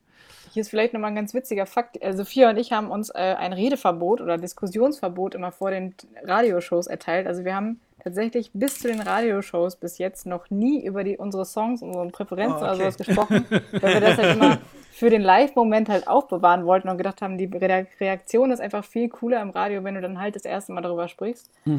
Ähm, und wir haben auch tatsächlich bis jetzt noch nicht drüber gesprochen. Ja. Ja. Ich muss auch sagen, dass ich mir mit meinem Platz 5 noch nicht so hundertprozentig sicher bin, aber ähm, Ich auch nicht. ich Also- würde mich, ich kann ja einfach mal starten, oder? Ja, Ja, bitte. ich wollte nur kurz vorweg sagen, Dennis und Ja. ich haben ja vorher auch schon mal eine Top 5. Ich glaube, in der letzten Ja. Folge haben wir das Ja, gemacht. meine hat sich ein bisschen geändert. Ja, aber, genau. Ja. Und deswegen habe ich so gedacht, ja, ähm, dann machen Dennis und ich äh, machen da auch den Beitrag dazu, weil ähm, es hat sich ja doch äh, tatsächlich über den äh, Ablauf noch mal ein bisschen was getan. Aber ähm, ja, dann starten wir mal mit dir, Mhm. Lisa. Genau. Also ich, wie gesagt, mein Platz 5 ist noch so ein Ding, da bin ich mir überhaupt nicht, da, darüber bin ich mir sehr sicher, wie ich das alles so finde. Aber auf meinem Platz 5 ähm, schwanke ich aktuell tatsächlich zwischen der Schweiz und den Niederlanden. Uh. Und das Oh, ist, glaube ich, okay. eine, also ist so, wenn ich mir Zip. die Wetten angucke oder sowas, dann ist es was ganz anderes. Aber irgendwie finde ich die beiden Beiträge äh, spannend und irgendwie finde ich das zum Beispiel gerade Niederlande, den finde ich, äh, weil ich ja auch so ein bisschen aus der Rockrichtung komme und ich halt finde, dass es echt äh, ein guter Country-Song ist, der total modern klingt und der aber auch irgendwie was kann und so weiter, äh, finde ich das total spannend, wenn sowas ins Finale kommen würde und würde mir das wünschen, wenn sowas auch mal weiter oben stattfindet. Ich finde sowieso, wir haben dieses Jahr viele Rock-Dinger dabei, ver vergleichsweise, so aus dem Gefühl. Ähm, aber auf jeden Fall würde ich äh, auf Platz 5 bei mir so entweder die Schweiz sehen oder die Niederlande. Und was mehr? Ich glaube, äh, also ich habe jetzt heute noch mal so durch meine Tabelle gescrollt und glaube dann eher die Niederlande als die Schweiz. Okay. Ja, der Waylon war ja schon mal 2014 mit Ilse de Lange und äh, den Carmen Linnitz und hat ja gleich auf Anhieb dann Platz 2 gemacht. Und hatten wir ja vorhin gerade schon besprochen. Ähm, auch im Radio rauf und runter gedudelt und waren ja dann irgendwie auch. Er ist dann ja gleich nach dem ESC auch bei den Carmen Linnitz dann auch ausgestiegen. Ähm, und äh, ja, es, sie haben sich wohl, sie sind sich da wohl auch ein bisschen so im, in, äh, im Unguten auseinandergegangen. Er hatte da, glaube ich, ja mal damals irgendwie im Interview gesagt, ja, das ist ja mehr so ein Projekt äh, von Ilse de Lange, als äh, dass es irgendwie halt so ein, ja, wie so ein, wie so ein äh, Musikerpool halt ist, in dem sich äh, Musiker zusammenfinden, die eben halt Countries äh, sind. Ja. Ich bin bei Country auch immer ähm, Das sehr auch. leicht dabei. Das, äh, das, das mich, also mich, mich fixt das an.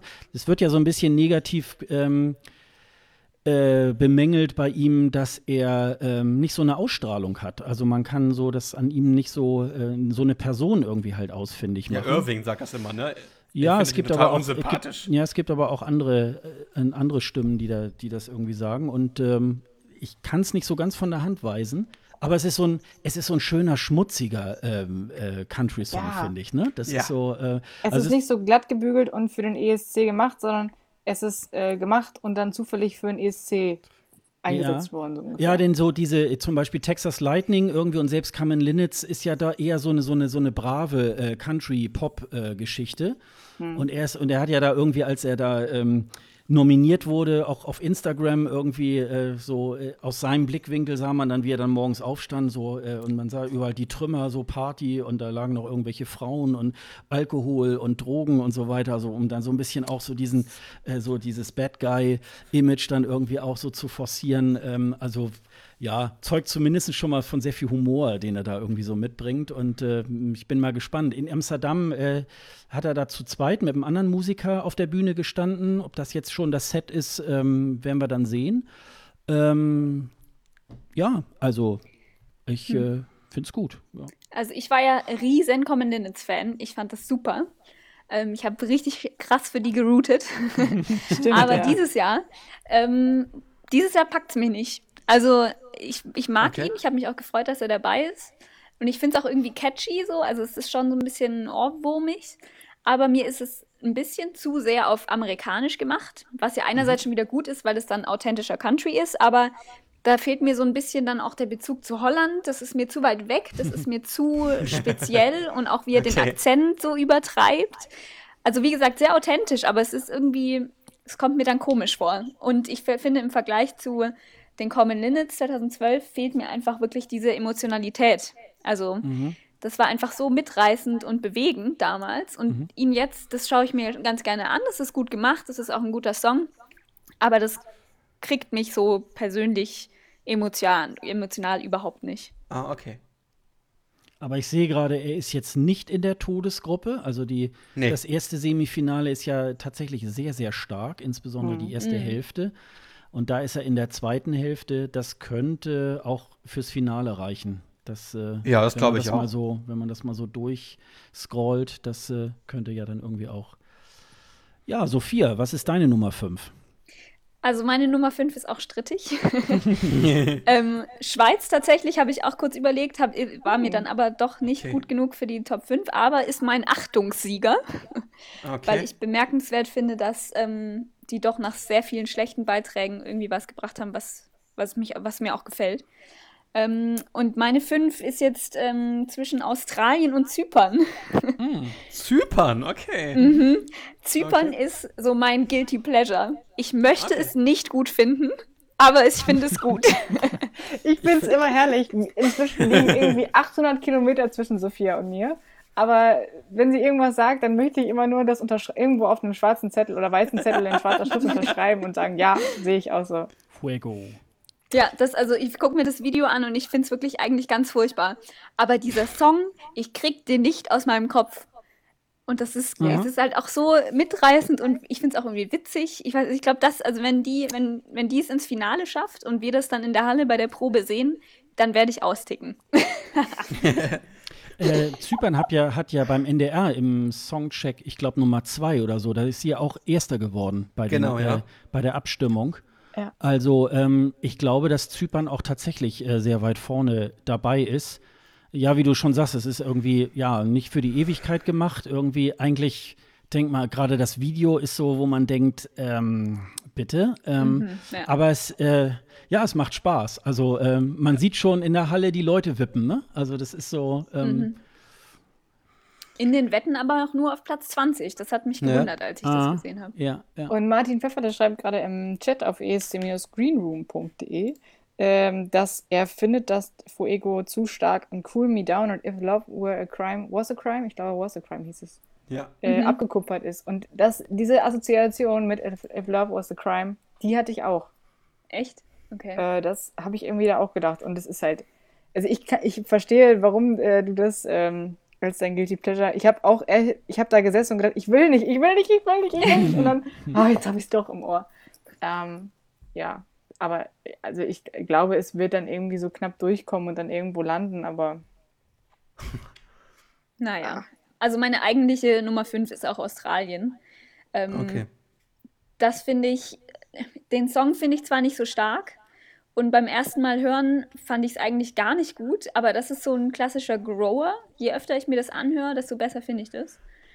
Und ich finde da einfach fällt total auf, wie, wie professionell das gemacht ist. Das ist super produziert.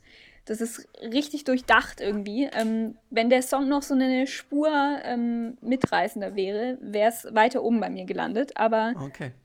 das ist auch so ein Ding, das mir immer im Ohr hängen bleibt. Deswegen habe ich das in die fünf noch reingenommen.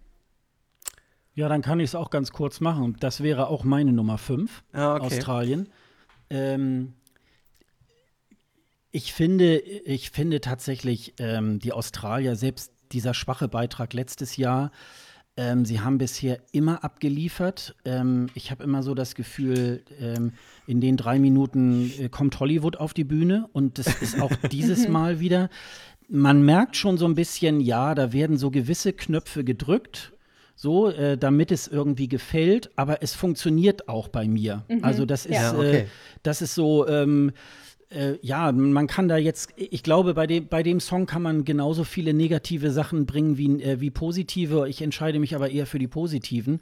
Ich finde sie auch sehr sympathisch. Ähm, äh, äh, auch locker und, und äh, ist ja nun auch in Australien da auch, auch wirklich ein Star schon irgendwie. Das finde ich ja irgendwie auch klasse, dass die Australier da wirklich auch gutes Personal auf, äh, auch zurückgreifen. Auch nur alleine der Auftakt mit Guy Sebastian irgendwie 2015. Also sie schicken da immer richtig gute Leute. Ja. Und ähm, ich glaube, also ich sage ja immer, ähm, Australien hat auch keine natürlichen Feinde und die kommen irgendwie auch locker ins Finale. Also das Ja. äh, glaube ich, äh, das gehört auch bei allen, die dann sagen, und Australien gehört nicht zum ESC und so, aber sie liefern auch ab. Also wenn sie, Ja. wenn, wenn sie da Mist liefern würden, dann würden sie jetzt auch nicht ins Finale kommen. Und also bei mir wäre es locker die Nummer 5. Und ich gehe jetzt, glaube ich, gegen den Trend. Extrem gegen den Trend. Ich habe mir, glaube ich, ein Lied schön gehört, was ich weiß nicht, ob ihr das äh, teilen könntet. Ich habe mir die Ukraine schön gehört. Ähm, hm. Hm, ja, nee. Oh, nee. doch, ich habe mir die Ukraine schon gehört. Ich weiß nicht, warum. Ich habe ich hab, ich hab mir auch andere Songs von ihm angehört und ich finde ihn als Künstler extrem geil. Also ich weiß nicht warum, ich finde das irgendwie geil, auch wenn sein Englisch nicht besonders gut ist, aber irgendwie hat das was, was mich so an, was mich anspricht. Ich weiß nicht, was es ist, aber es ist irgendwie so eine Nummer, die ich mir immer und immer wieder anhören kann und immer wieder in Dauerschleife bei mir läuft. Ich weiß nicht warum, aber ich finde jetzt irgendwie geil. auch wenn der Auftritt jetzt nicht so mega geil ist, aber irgendwie ist das dieser Song, diese Studioversion und auch live kann er eigentlich viel, viel mehr als das, was er da auf der Bühne in, Ukra in Ukraine gezeigt hat. Ich habe mir nämlich auch die ganzen X-Factor-Sachen angesehen von ihm. Er ist mega geiler Entertainer und Sänger. Aber äh, ich hoffe, dass er das, äh, so wie es bei den X-Factor-Shows äh, macht, äh, auch äh, auf der ESC-Bühne bringt. Ich hoffe es sehr, dass es er noch, sich noch ein bisschen verbessert, aber es ist mega, ich finde es mega, was er macht. Also, keine Ahnung warum, ich frage mich nicht warum, aber ich finde es halt mega gut. Also die Ukraine schickt ja äh, ganz oft eigentlich schon, finde ich, ziemlich gute Sachen, wenn man mal von Jamala irgendwie absieht. Hm. Ähm, also ich, ich finde das, wie heißt er, Melowin, ne? Irgendwie. Ja, genau, Melowin. Ähm, dieses Oh, oh, oh, also ich meine, man singt es gleich mit. Also da sind auch, ähm, da sind auch die richtigen Handgriffe getan worden, dass es irgendwie auch ankommt. Also ähm, ich habe ihn ein bisschen weiter unten, aber ähm, ich denke mal auch, dass Ukraine. Aber die beiden Mädels sehen es nicht so. Ja, ich glaube auch nicht. Also ich finde den freaky, den Typ irgendwie. Also die, der hat so stechende Augen. Ich finde den ein bisschen gruselig auch. Also ich mag den nicht so gern anschauen. Und ich finde, der Song, der war mir zu verworren. Der hat sich irgendwie so selbst verschluckt. Das waren zu viele okay. Eindrücke, zu schnell aufeinander. Das hat mich eher irritiert, als dass es mich okay. gekriegt hat. Ja, irgendwie, also ich, ich, glaube wohl, dass der live, dadurch, dass er halt auch schon ein bisschen was auf dem Buckel hat, oder zumindest ein bisschen Show-Erfahrung auch, dass der live ganz gut das performen kann oder vielleicht auch irgendwie dann so eine Masse in Anführungsstrichen mitreisen kann. Aber irgendwie fehlt mir da so das Extra, wo ich so denke, so ja, da gehe ich jetzt mit. Oh, okay. So, das catcht mich jetzt. Irgendwie brauche ich immer so ein bisschen so ein kleines Ding, an dem ich mich so aufhangeln kann und das ich dann gut finde. Ja, dann mach doch mal gleich weiter mit deiner Nummer 4. Ähm, meine Nummer 4 ich habe tatsächlich dieses Jahr ähm, mal einen anderen Modus meiner Bewertung ausprobiert. Und zwar habe ich äh, mir noch nichts angeguckt und oder mich versucht von allem fernzuhalten und mir dann erstmal die ganzen Songs angehört ohne die Videos und mhm. aufgrund dessen meine Bewertung quasi gepflanzt und habe mich dann erst informiert. Mhm. Und witzigerweise äh, bin ich dabei sehr stereotypisch vorgegangen, abgesehen von meiner 5. Und zwar habe ich auf Platz 4 Bulgarien. Mhm. Okay. Ähm, das hm. kann. Das habe ich auch, muss ich gleich dazu sagen. Oh, oh mein Gott, das ist einfach. Ja, dann können wir gleich übertragen, Gedankenübertragung machen. Genau. Ja, es ist echt. Ähm, also ich finde, es, es ist jetzt so ein bisschen performanceabhängig. Ich habe mir die Performance-Sache noch nicht so viel angeguckt, weil ich probiert habe, dieses Jahr mal meinen Eindruck ein bisschen roher zu halten. Ähm, Betonung liegt auf probiert habe. Ähm, ich habe es nämlich nicht geschafft. Äh, aber ich finde es irgendwie modern. Es kriegt mich irgendwie, ich finde den den Refrain auch, der geht total schön auf und dadurch, dass es halt irgendwie so wechselt, finde ich das da nicht stören. Manchmal finde ich das super irritierend, wenn so fünf, sechs Stimmen da irgendwie rumwirren, aber da finde ich das sehr äh, gut gebündelt und es ist ein guter Mix so an allem. Es ist jetzt nicht so, dass ich sage, es gewinnt, aber ich finde es total gut und es sticht raus und möchte es deshalb mit der, mit der 4 belohnen. Okay. Ich finde auch, es ist sehr gut gemacht. Es ist eine total coole Instrumentierung. Also es ist irgendwie sowas, wo man denkt, ah ja, irgendwie nicht so ganz, äh, was man erwarten würde, sondern irgendwie ein paar interessante Elemente mit drin. Es ist irgendwie so ein bisschen mystisch angehaucht, es bleibt total hängen. Ähm, und es ist auch einfach so ein cooler Sound, finde ich. Und dann im Video hat man ja auch irgendwie, konnte man ja gar nicht sehen, was einen erwartet. Mhm. Ich weiß jetzt nicht, ob die bei so Pre-Shows schon dabei waren, aber ähm, ich bin auf jeden Fall gespannt, wie sich das äh, auf der Bühne dann, wie sie das umsetzen werden. Ja, ich habe es in äh, London, äh, die Aufzei äh, die, die, diesen Clip da gesehen. Ähm, da sind sie ja alle aufgetreten. Mhm. Und da haben sie, glaube ich, sehr gut harmoniert. Ähm, also so von wegen mit, ich höre mir jetzt erstmal nur die, die Songs an, das war bei Bulgarien ja jetzt bisher auch äh, nicht so schwer, weil es war A nur dieser, dieser Clip, der so ein bisschen so Karaoke-mäßig dann die, die Texte reingeblendet hat. Also man konnte nicht so bisher auch nicht so wahnsinnig viel dazu sagen, aber der der Song scheint gut anzukommen in der ESC-Community.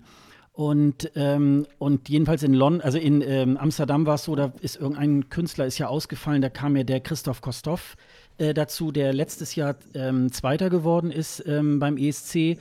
Äh, und da merkte man schon gleich irgendwie, ja, der passt da auch nicht in die Gruppe rein. Also äh, die waren, glaube ich, schon sehr aufeinander abgestimmt. Und ähm, ich, also für mich ist es ein bisschen die Blackbox, weil ähm, ich mir da äh, noch nicht vorstellen kann, wie die das, wie die auftreten wollen. Aber ähm, äh, Bulgarien ist mit Sicherheit ganz vorne dabei, das glaube ich auch. Das glaube ich auch. Mhm.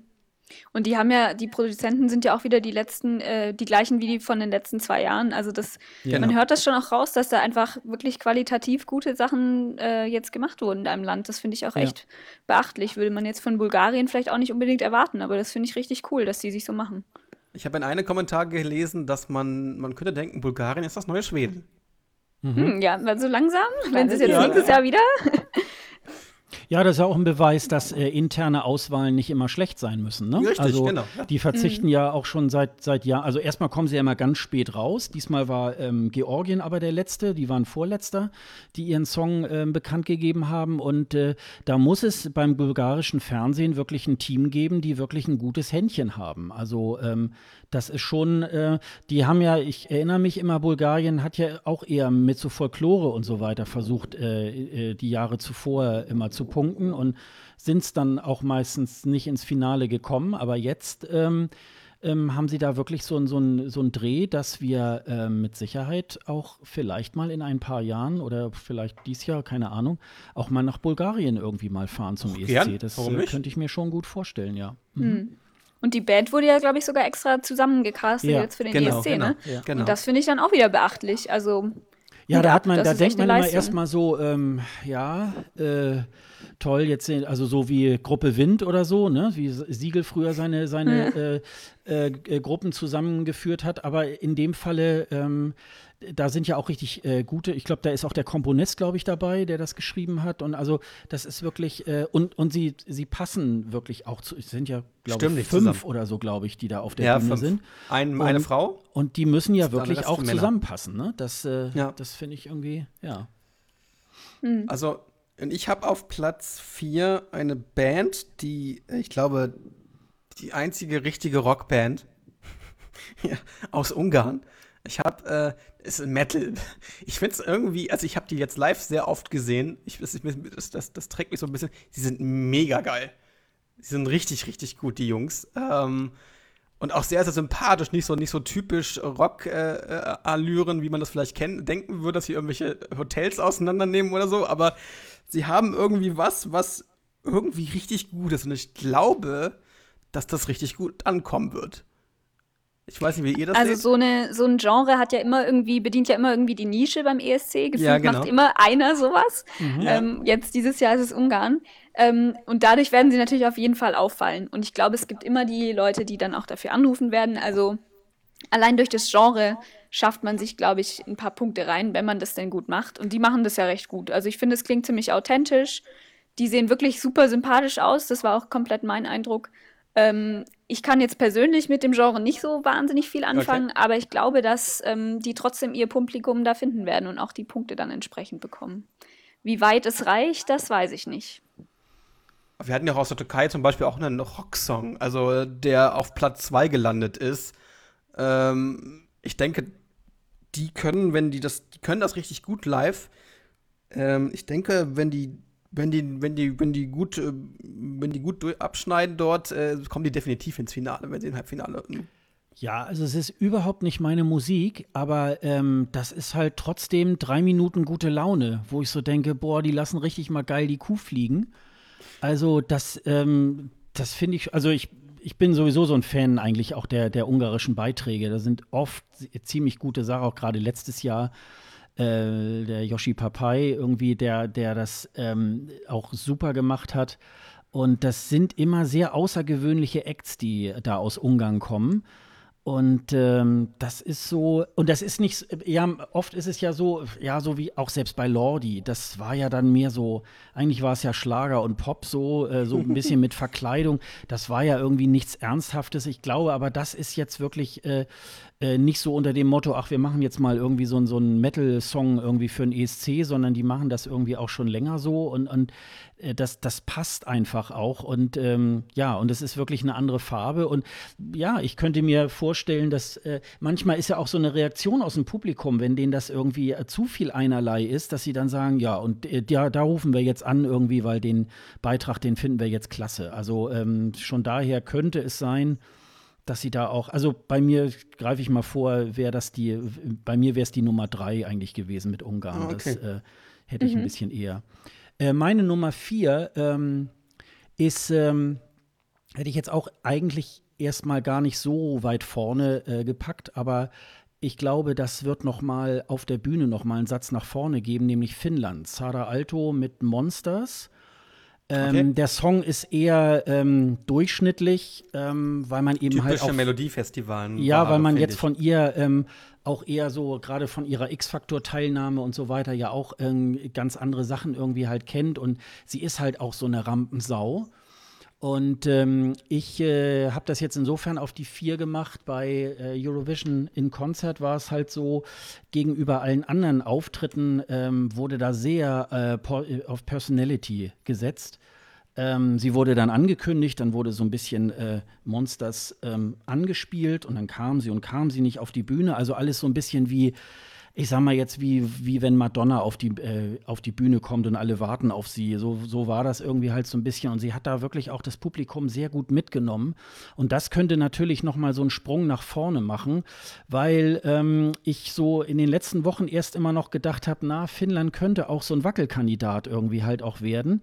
Jetzt lasst mich mal eben gerade gucken. Nee, die, sie ist nämlich auch im ersten Semifinale auch äh, dann drin, also in der sogenannten Todesgruppe.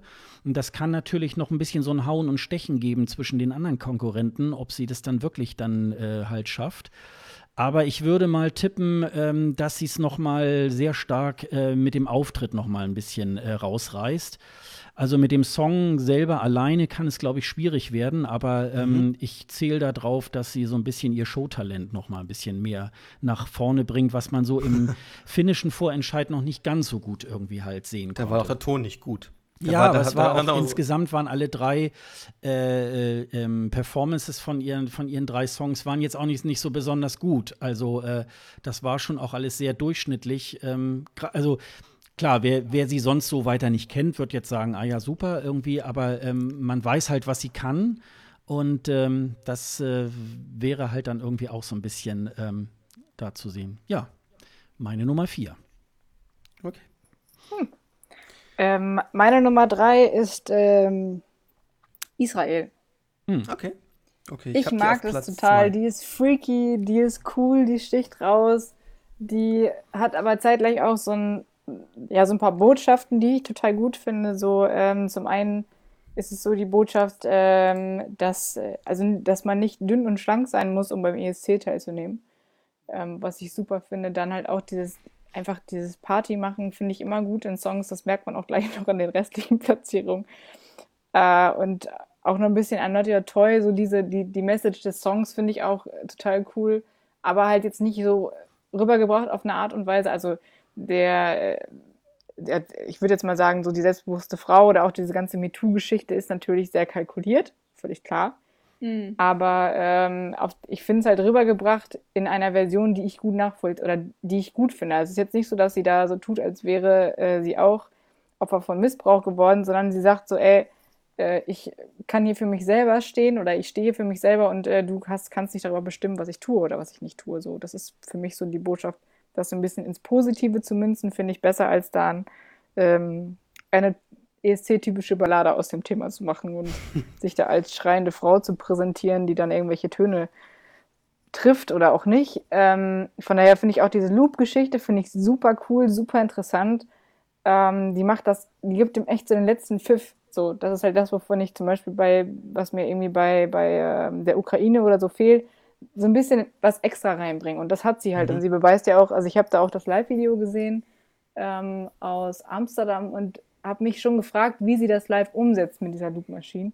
Aber zumindest jetzt in Amsterdam war das total super. Also hat sie das richtig gut gemacht und die holt einfach ab. So, ich weiß ganz genau, dass zum Beispiel meine, meine Mama, die wird, wenn die das hört, die wird auf dem Sofa stehen. So.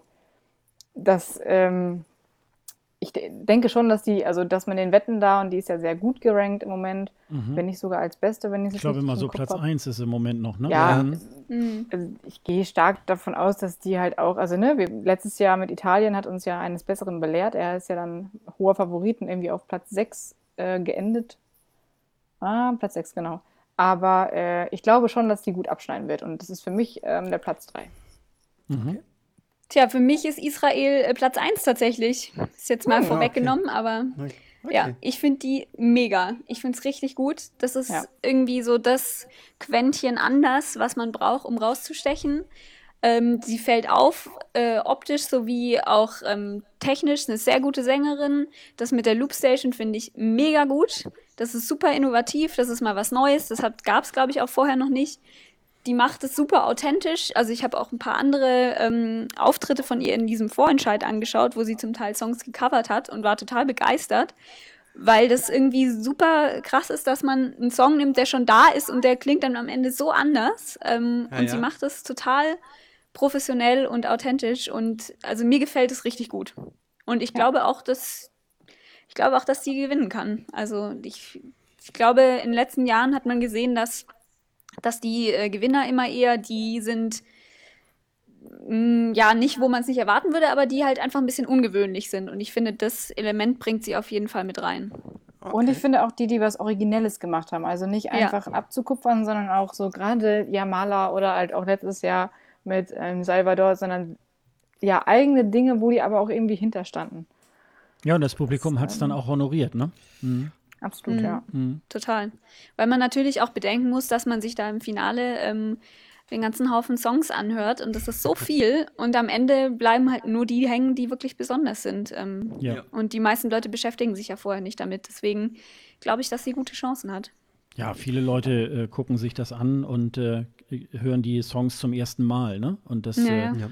also vielleicht mag da so ähm, bei ein, zwei Künstlern so, ähm, so ein bisschen schon mal Vorberichterstattung auch so in den ich sag mal, etablierten Medien irgendwie halt auch stattfinden, dass man da so ein bisschen drauf gelenkt wird. Aber ähm, meistens ist ja, also wir beschäftigen uns ja schon so hardcore-mäßig auch äh, mit jedem einzelnen Song. Mhm. Ähm, aber da ist es halt wirklich, ähm, ja, und äh, sie hat dann auch noch ein witziges Kostüm angehabt, in, äh, auch in Amsterdam zum Beispiel irgendwie. Und äh, ja, und sie kommt halt gut an, ne? Also das ja. ist halt, äh, das ist halt wirklich, ähm, ich bin mir halt auch noch nicht so sicher, ob das wirklich dann die Nummer eins wird. Aber ähm, das ist ja das Schöne daran, dass das irgendwie ähm, nicht so eindeutig ist, wie wir ja auch schon genau. letztes Jahr mit Italien irgendwie gesehen haben. Genau. Mm, ja. Gut, ja. ich, ich habe auch Ach ja, Platz drei. drei muss ich noch sagen, ne? Ich habe ich jetzt mhm. gar nicht gesagt. Das war ja meine Eins. Ähm, meine drei ist Tschechien.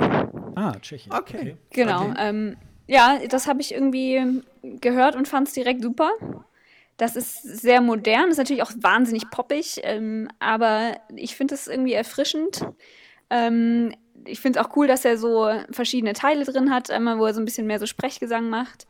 Ähm, ich finde ihn auch irgendwie als Künstler, Künstler gut. Also es ist so die Personifikation eines jungen, erfolgreichen Künstlers, finde ich, auch wenn er den Erfolg jetzt vielleicht mhm. noch nicht so hat. Ja. Ähm, ja, aber ich glaube, dass der auch irgendwie sein Publikum finden wird. Und ich mag den Song einfach. Ich höre mir das gerne an. Tatsächlich ja. ist das meine Nummer eins. Mhm. So, so. Okay, okay. okay. Ich habe ganz andere. Ähm, auf Platz 2 habe ich auch Israel, aber die anderen zwei, äh, dritte und erste Platz, sind bei mir ein bisschen anders. Ähm, Spannend. Bei mir ist Nummer 3 äh, Norwegen. Nicht, weil ich den Song, also weil ich den nicht, Song jetzt nicht so extrem geil finde, sondern weil Alexander Rüberg eine Bühnenpräsenz hat, die schon sehr besonders ist. Und das, das bekommt bei Leuten, die das zum ersten Mal hören, sehr, sehr gut an. Also, und deswegen glaube ich, dass Alexander Rüback zumindest äh, nicht gewinnen wird. Das definitiv nicht. Aber ich glaube, eine sehr, sehr gute Platzierung macht, auch wenn der Song ein bisschen 0815 ist. Aber er hat halt einfach diesen Charme, den, den er ausspielen kann. Und das ist halt auch so ein Faktor, wo er definitiv eine gute Platzierung mitmachen wird. Ja, ich glaube, das ist so ein Sarah Alto-Effekt, ne? Also äh, ja. bis zum norwegischen Vorentscheid habe ich auch so gedacht, ey Leute, und ich habe irgendwie, äh, Twitter hat sich ja auch überschlagen, äh, super Song und der muss unbedingt äh, für Norwegen nochmal antreten. Da habe ich so gedacht, ey Leute, sag mal, aber er hat wirklich nachher auf der Bühne, er ist er ist ja auch, er ist ja auch so, so sympathisch. Irgendwie hat man auch so das Gefühl, der ist seit 2009 irgendwie eingefroren worden und jetzt hat man ihn aufgetaut und wieder hingestellt. Also da, der sieht man irgendwie nicht, dass der irgendwie äh, ähm, äh, neun Jahre älter geworden ist oder so. Aber ähm, er hat halt wirklich äh, da auch die Knöpfe gedrückt irgendwie ähm, und ist ja auch ein guter Entertainer und das mit seiner Geige, das, äh, das erwartet man. Und genau, insofern äh, ist es halt ähm, ja, also bei mir findet er jetzt nicht in der Top Ten statt, aber ich äh, kann es nachvollziehen, dass, äh, dass er da äh, höchstens also punkten kann, wenn er, wenn er wirklich den Auftritt. Er ist ja äh, übrigens der 1500. Eck, der beim ESC dann äh, in, den, in den über 60 Jahren irgendwie halt angetreten ist. Hm. Und ähm, da äh, wird dann auch gleich, er eröffnet ja das zweite Semifinale und da eröffnet er dann sozusagen ähm, ähm, äh, auch gleich damit und, und äh, ist dann gleich äh, im Jubiläum der 1500. Song, den er da auf, ähm, aufführt. Aber auch verdient. Also da würde ich sagen, gibt es dieses Jahr schlimmere. Das ja. finde ich, ja. Äh, ist dann auch sehr witzig, dass er mit so einem Song oder mit diesem Titel an Song, so wie schreibt man eigentlich ein Lied, äh, dann halt auch dieses Jubiläum feiert und auch dadurch, dass er halt schon gewonnen hat. Ja. So, ist eigentlich, eigentlich ein cooler Zufall. Ja. Also ich finde es Respekt, dass er nochmal teilnimmt, finde ich krass, wenn man eh schon gewonnen hat. Also besser kann es ja nicht werden, ne? Ähm, ich finde es aber auch ganz cool, dass er wieder dabei ist, aber der Song, der ist mir einfach viel zu banal. Mhm. Das ist inhaltlich, finde ich das so belanglos. Das kann ich irgendwie nicht gut finden. Auch wenn diese Melodie mir auch im Kopf hängen bleibt und ja, ich es nicht ja, möchte. Genau, das ist ja das Perfide ähm, dann, ne? Genau, das ist halt das Schlimme. Das mhm. nervt mich auch ein bisschen tatsächlich. Aber, also ich glaube auch nicht, dass er schlecht abschneiden wird, aber ich, ja, ich kann und möchte es nicht gut finden, weil es einfach zu banal ist. Ja, das sind so immer diese Ohrwürmer, äh, die man so beim, äh, bei so einer ESC-Playlist äh, hat. Und das sind nicht immer gerade die besten Lieder, die man dann so im, im Ohr hat. Und äh, wenn man dann sowas dann, äh, denkt man auch so, ach nee, warum nicht irgendwie, keine Ahnung, Israel das, oder so. Deswegen kann ich das auch nachvollziehen, was du erzählt hast mit dem äh, Musikprofessor, der das ähm, als seine Nummer eins bewertet hat. Ja. Weil es natürlich schon sehr ähm, schlau geschrieben ist. So, ne? Also allein nur ja. so, wie der Song gemacht ist, das ist halt einfach so der perfekte Popsong. Wenn der jetzt noch irgendwie einen Inhalt hätte, der irgendwas mit einer Message wäre, dann würde ich es vielleicht auch gut finden. Aber ja, sehr kalkuliert. Sehr kalkuliert, klar. Tja, Nummer zwei, ne, haben wir jetzt. Ähm, ich hatte auch Israel übrigens ich hatte auch übrigens Israel, deswegen hatten wir, haben wir schon ein bisschen diskutiert. Ich finde sie mega gut.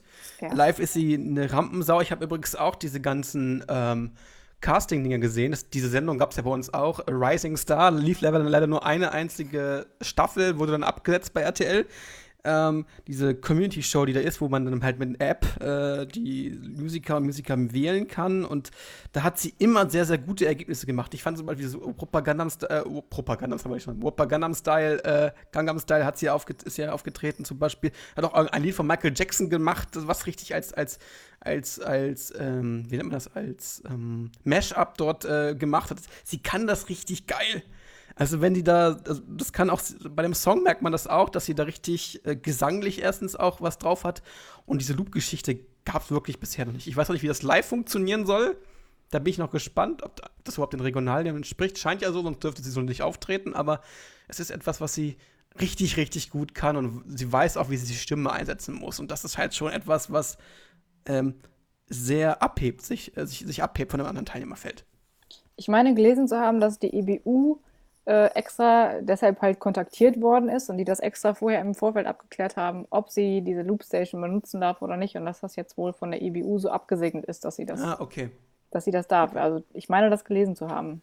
Ja, okay. Ja, weil es wahrscheinlich kein, kein Instrument ist, was man halt großartig verkabeln muss, sondern man es einfach ganz einfach zu ver verkuppeln ist. Da ja, genau. Gut.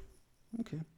Von daher, da, also da freue ich mich auch drauf, weil ich habe mich schon gefragt. Also natürlich hat, macht sie halt nur diesen Anfang in der Loopstation. Ich glaube, der Rest kommt dann wie auch sonst ähm, vom Band. Aber dieser Effekt am Anfang, wenn sie das, also bei diesem Video in, von, von Amsterdam, ähm, da macht sie das am Anfang so selbst und dadurch baut sich das Lied so auf und man bekommt so eine, ein Gespür für die Dimension und auch eine künstlerische Dimension dadurch. Mhm. Äh, und das finde ich halt super spannend und super cool und das hebt sie auch nochmal künstlerisch halt ab. Also nicht nur durch die, dass sie grell ist und bunt ist und laut, sondern auch nochmal künstlerisch hat das auch noch eine Dimension. Wäre, wenn sie gewinnen würde, wäre das natürlich ein mega krasser Kontrast zu äh, Salvador Sobral letztes Jahr. Ja, das stimmt. Das so, alles, was sie ist, ist er halt überhaupt gar nicht. Null.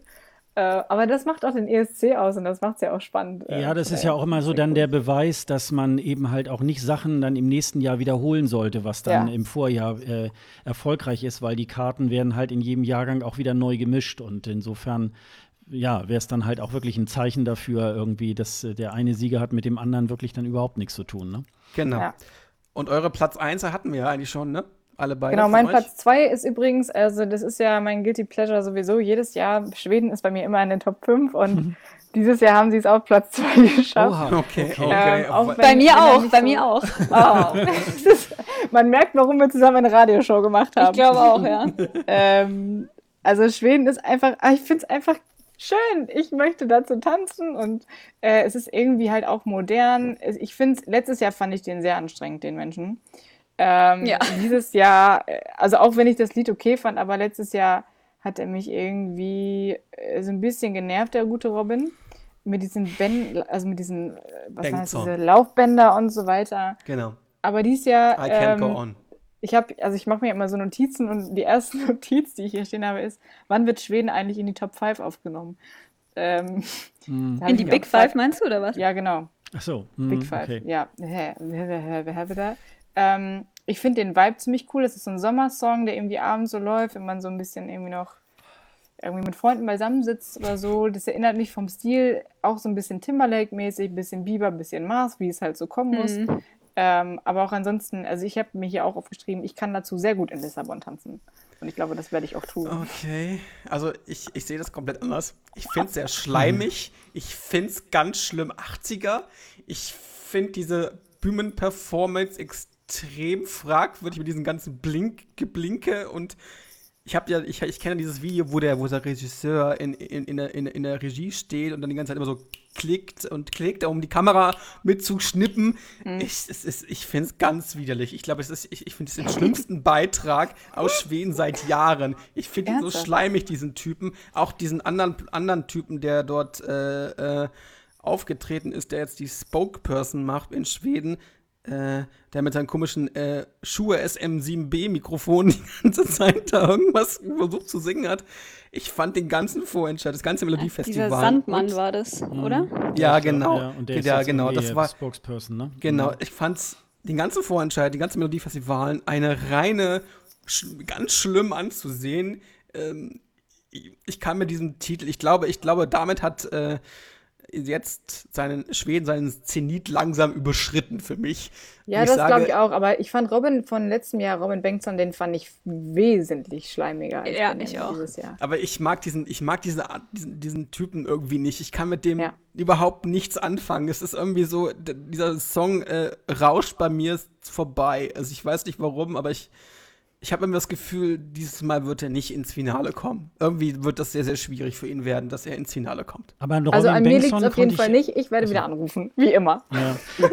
Aber an Robin Bengtson konnte ich wenigstens irgendwie so eine Art äh, Charakter festmachen. Ja, so, das stimmt. Ähm, und ähm, in diesem Jahr finde ich, ähm, der ist auch so farblos. Also da dieses eine Video, da macht er so ein bisschen auf George Michael so mit der Sonnenbrille, ähm, aber das ist dann auch irgendwie nur so eine, so eine Parodie. Und wie gesagt, und bei, bei äh, Eurovision Konzert irgendwie, da ist er auch so, so ganz hilflos auf der Bühne irgendwie rumgetanzt.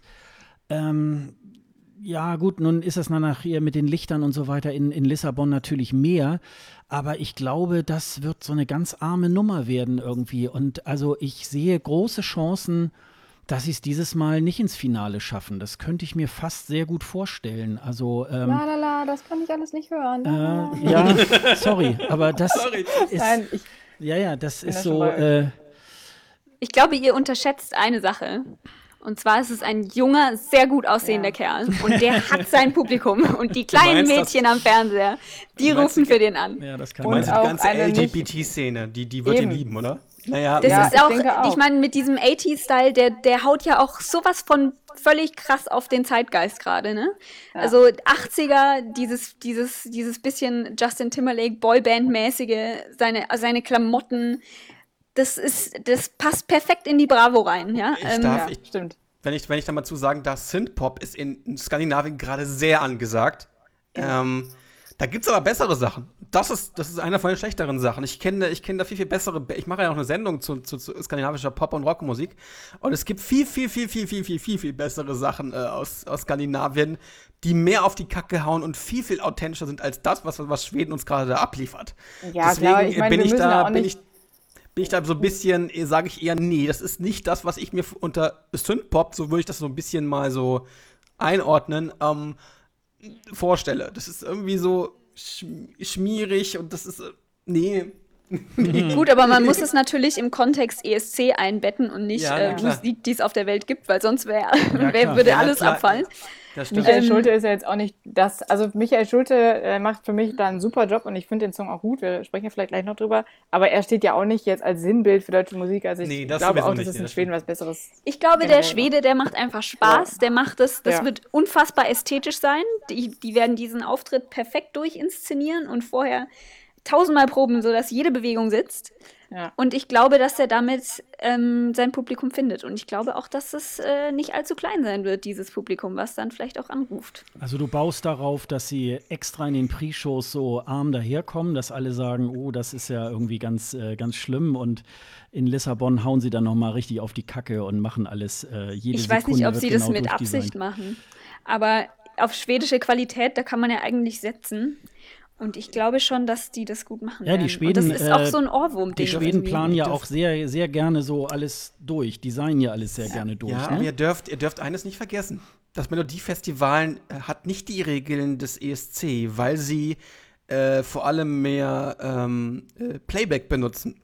Äh, und das kann live dann natürlich, weil die da ja mehr darauf legen, dass das gar nicht so wichtig ist, denen, äh, dass, sie, dass sie live singen, oder zumindest nicht alles live machen dass das halt auch nach hinten losgehen kann. Und äh, da er dort richtig live singen muss, das muss er beim Melodiefestival nicht, das sehen die, die Regeln dort nämlich nicht vor. Deswegen kann es sein, dass, dass das ziemlich bergab gehen kann, wenn er stimmlich das so nicht bringt. Das hat man bei Robin Bengtson, der ja auch mehr Playback oh. in, in, bei seinen Songs hatte, beim Melodiefestivalen auch gemerkt. Nein, dass ich, das. Ja, aber ich glaube, singen kann er. Also das, ja? äh, das glaube okay. ich, ähm, ja, das, das glaube ich, das ist nicht das äh, Problem, aber das Problem ist, finde ich ein bisschen, ja, nicht nur ein bisschen, das ist ja das, das Zentrale der Song. So, und ähm, das ist so schlimmstenfalls eigentlich so das, was wir auch in den letzten Jahren schon so ähm, aus Schweden gehört haben. Aber es kann natürlich sein, dass sie sich auch nicht so lange, bis es dann in Lissabon losgeht, äh, da in die Karten gucken lassen und es dann eben halt auch da dann wirklich knallen lassen und nicht schon im Vorwege irgendwie, um das Pulver nicht schon vorher zu verschießen. Das, das, das könnte natürlich sein. irgendwie halt sein. Ja. Ne? Aber ich, ich sehe es ich halt auch nicht so unbedingt so. Ähm. Was wir auf jeden Fall gerade feststellen, ist, mhm. dass es polarisiert. Das stimmt. Und ja. das ist ja das jetzt ist eigentlich erstmal schon mal eine gute Grundvoraussetzung. Das ist wahr. Ja. Äh, Platz 1 hatten wir von euch beide, ja. Bei mir ist genau. es übrigens Frankreich. Ja, das wäre bei äh, mir auch so. Weil ich jetzt irgendwie gemerkt habe, also diese Stimmung, die gerade da für diesen Song herrscht, diese ganzen Live-Performances, die richtig die ich gestern auch gesehen habe, die richtig gut war, auch wenn der Ton jetzt in Madrid jetzt nicht der beste war, aber die reißen die Hütte. Das ist etwas, wo, wo ich glaube, dass Frankreich, ich glaube, dass Frankreich kann es echt mal wieder gebrauchen, dass sie gewinnen weil sie lange Zeit eine Durchstrecke hatten, jetzt immer wieder gute Songs dabei hatten und jetzt endlich der Zeitpunkt ist, wo sie auch mal gewinnen müssen. Und ich glaube, Frankreich hat mit diesem Song, vor allem weil sie ein Thema äh, besprechen, was gerade politisch gerade sowieso so aufgeladen ist, mhm. dass man da, glaube ich, eine gute Chance hat, dass sie gewinnen können. Ich glaube sehr, dass, dass, dass Frankreich damit mit ihrem Thema über die Flüchtlingskrise sehr, sehr gut dastehen. Und ich glaube, das kommt auch bei den Leuten sehr, sehr gut drüber, weil sie alle diese Gesten mitmachen, die die Sängerin macht. Und deswegen ist das etwas, was, glaube ich, sehr, sehr gut abschneiden wird. Und ich glaube sogar besser abschneiden könnte als unsere liebe Kollegin aus Israel. Also zumindest war es ja in diesem Jahr so, dass Frankreich einen hervorragenden Vorentscheid oh ja. irgendwie abgeliefert oh ja. hat mit oh ähm, von den zwölf Finalisten bestimmt von fünf oder sechs Beiträgen, die es alle hätten in Lissabon irgendwie äh, bringen können. Und Madame Monsieur, finde ich, haben, äh, seit sie also bekannt sind vom Vorentscheid über, ähm, ja, jetzt in den Pre-Shows oder wo man sie auch überall hört, ähm, wirklich durchgehend auch abliefern, also wirklich auch, ja, routiniert sind. Und äh, die Geschichte ähm, ist authentisch, die stimmt. Also es ist mal, äh, mal auch nicht äh, Herzschmerz, sondern ähm, das ist jetzt auch nicht nur so, ähm, ah ja, Flüchtlinge, sondern es äh, geht wirklich ja auch um, um eine wahre Begebenheit.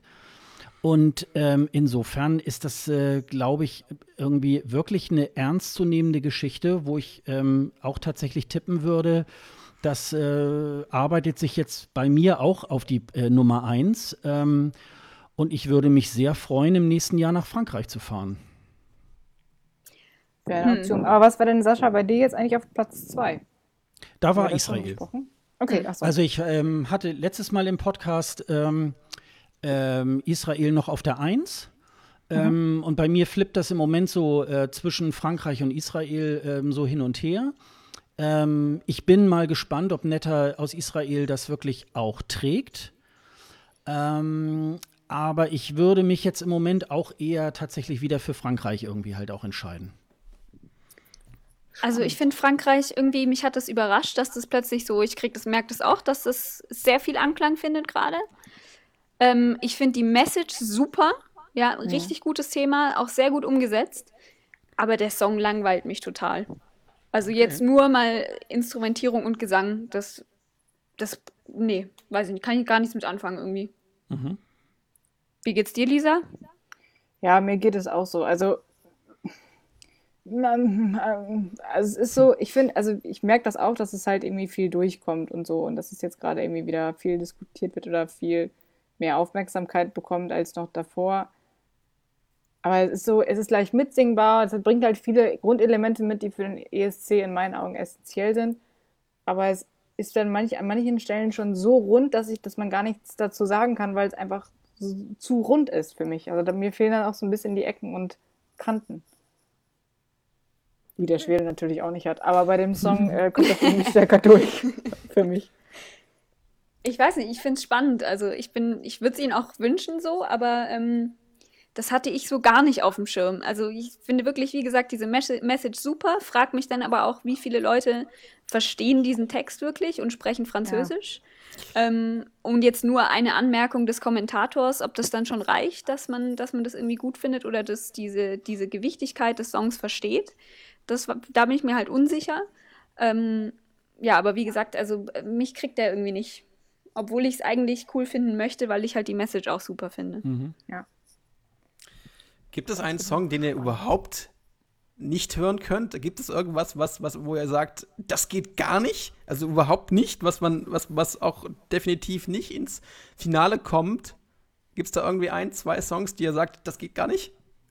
Boah, Also richtig ähm, schlimm finde ich nichts, aber mich nervt Estland total mit diesem Operngesang. Ja, also die macht das ja anfangen. technisch wirklich richtig geil. Also wenn die das live so, und das Ja. hat sie ja jetzt schon ein, zwei Mal auch bewiesen, dass sie das live auch so bringen kann. Aber da, also da sprengt sich bei mir schon in der ersten Höhe da sämtliche Nerven, die ich im Ohren habe. Und dann geht es ja noch zwei hoch. Und das ist künstlerisch oder gesanglich halt extremst anspruchsvoll, Ja. aber leider halt nicht so gefällig für mein deutsches Ohr. Was ich ganz, was ich, was ich ganz schlimm finde, ist Moldawien, Moldau. Das, das ist etwas, was, wo ich, wo ich mir die Ohren zuhalten muss. Und auch Serbien. Serbien und Serbien und äh, Moldau. Das, ist, ein- das sind Songs, wo, wo ich mir denke, hey, was wollt ihr mit, was tut ihr mit meinem Ohren? Tu, was macht ihr mit meinen Ohren? Das geht gar nicht. Also ich finde das so ach, 90er teilweise, was sie dort, äh, oder Ja. 2000er, was sie dort äh, bringen ich habe nichts gegen äh, Folklore-Musik oder das, ich bin sogar ein kleiner Fan davon, aber diese zwei Songs, da krieg ich, da krieg ich das Kotzen.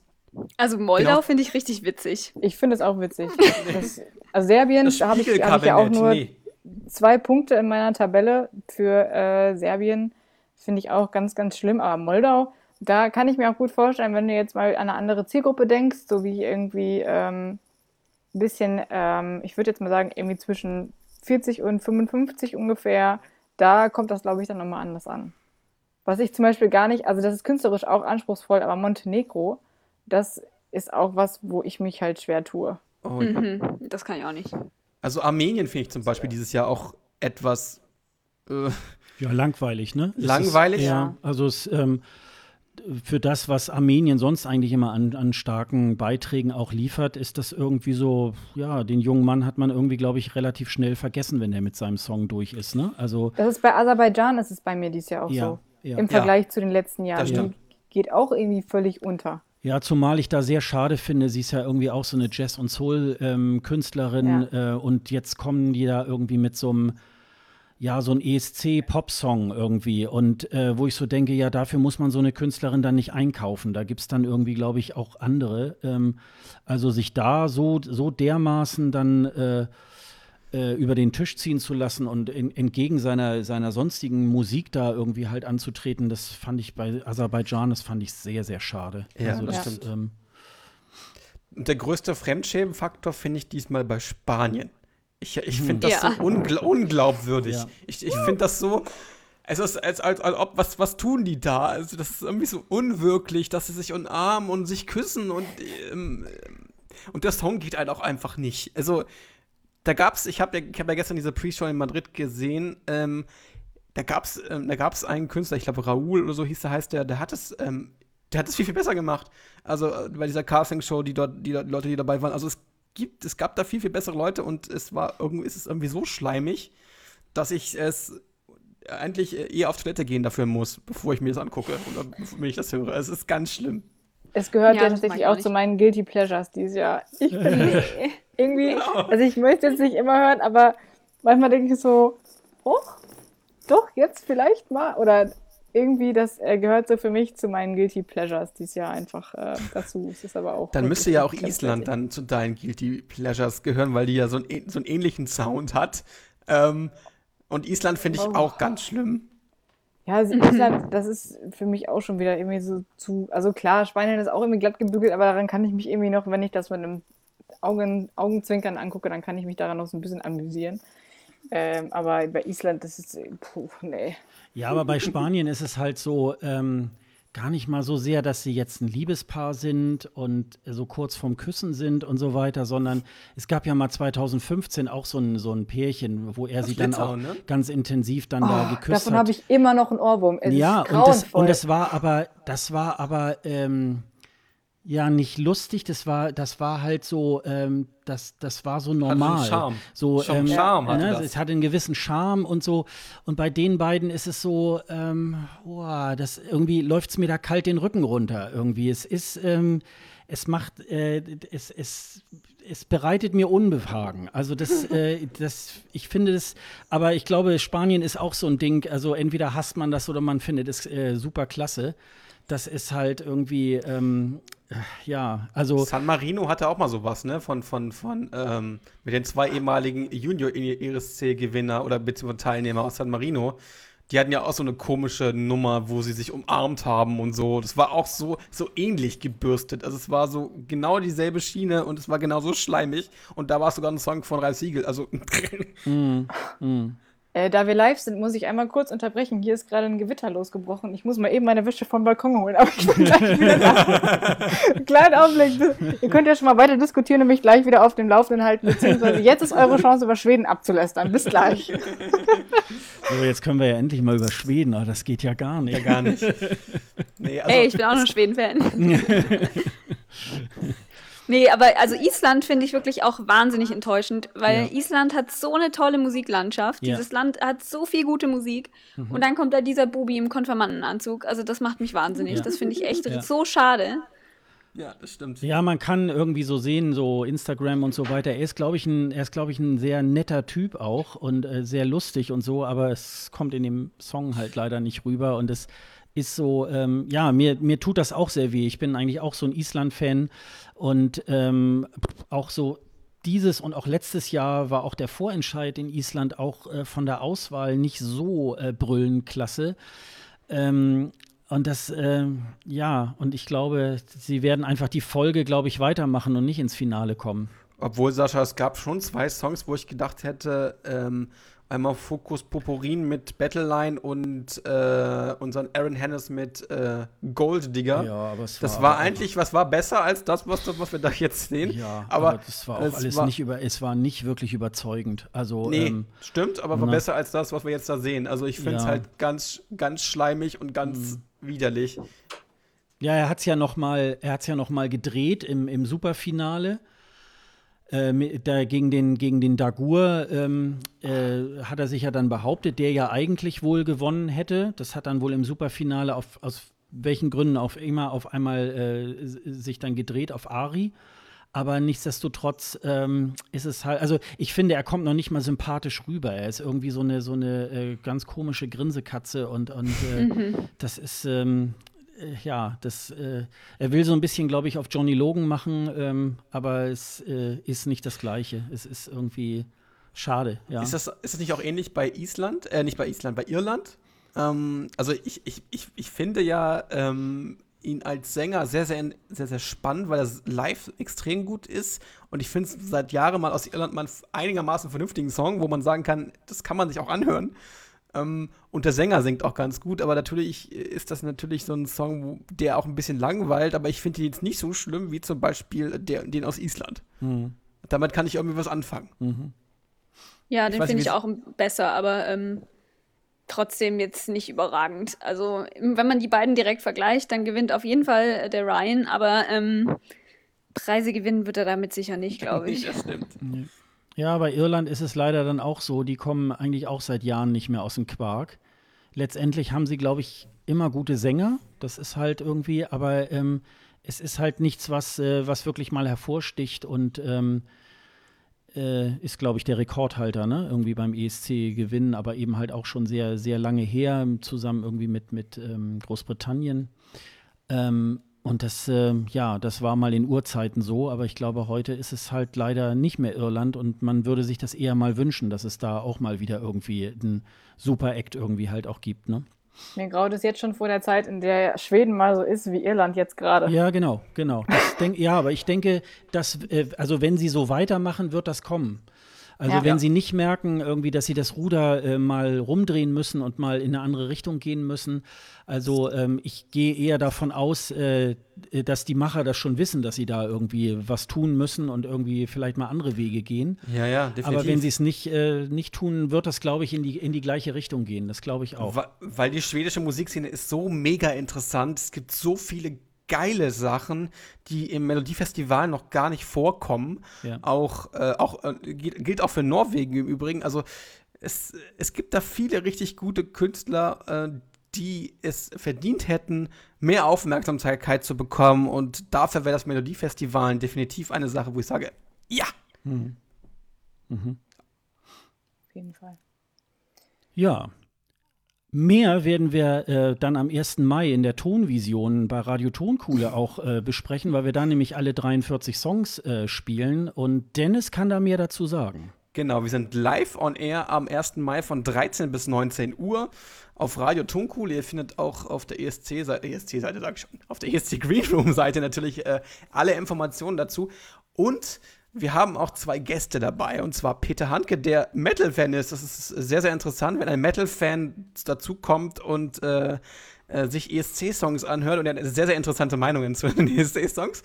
Und wir haben eine Norwegerin, die ist jetzt äh, Katharina Andersson. Sie ist ähm, hm. eine Sendungsmacherin bei Radio Tonkuhle und äh, sie ist eine äh, gebürtige Norwegerin und ist sozusagen mit dem Fieber des ESC aufgewachsen und äh, wird sehr, sehr interessante Sachen erzählen können, die sie so erlebt hat in den ganzen Jahren, wo sie in Norwegen gelebt hat.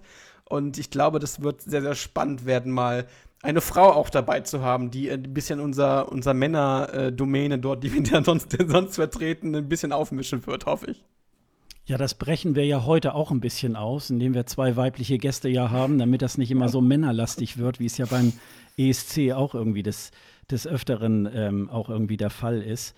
Ähm, ja, und die, äh, wir haben auf unserer Seite www.escgreenroom.de auch nochmal unter ESC 2018 nochmal die ganze Tabelle ähm, der ESC-Teilnehmer, erstes und zweites Semifinale aufgeteilt und mit einem Sonderblock ähm, dann der Big Five. Da sind dann auch die YouTube-Videos, ähm, auch die ihr dann äh, euch nochmal anschauen und anhören könnt, äh, wenn ihr äh, jetzt nicht so unbedingt äh, der, der Songs so im Einzelnen, wie wir jetzt irgendwie halt so mächtig seid und könnt euch das dann irgendwie halt auch anschauen.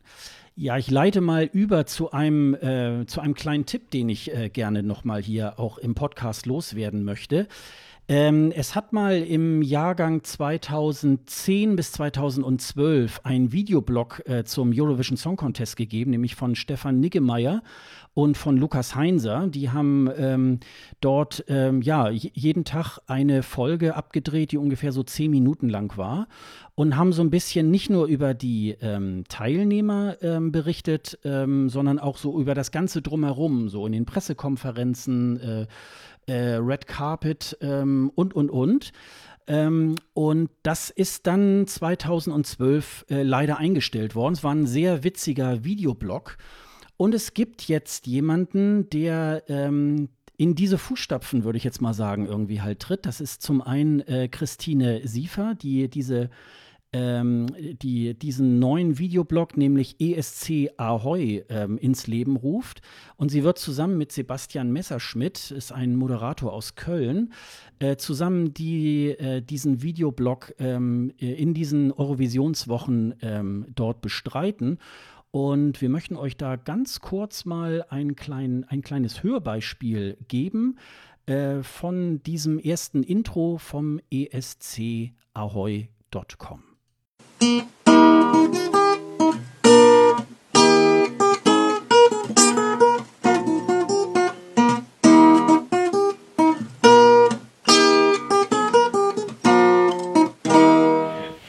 zusammen, wir sind Tine und Basti. und wir fahren zum Eurovision Song Contest nach Lissabon. Freue ich mich sehr drauf. Ich mich cool, auch. dass du die Idee hast und diesen Traum, den ich ja mit dir gemeinsam jetzt verwirklichen darf.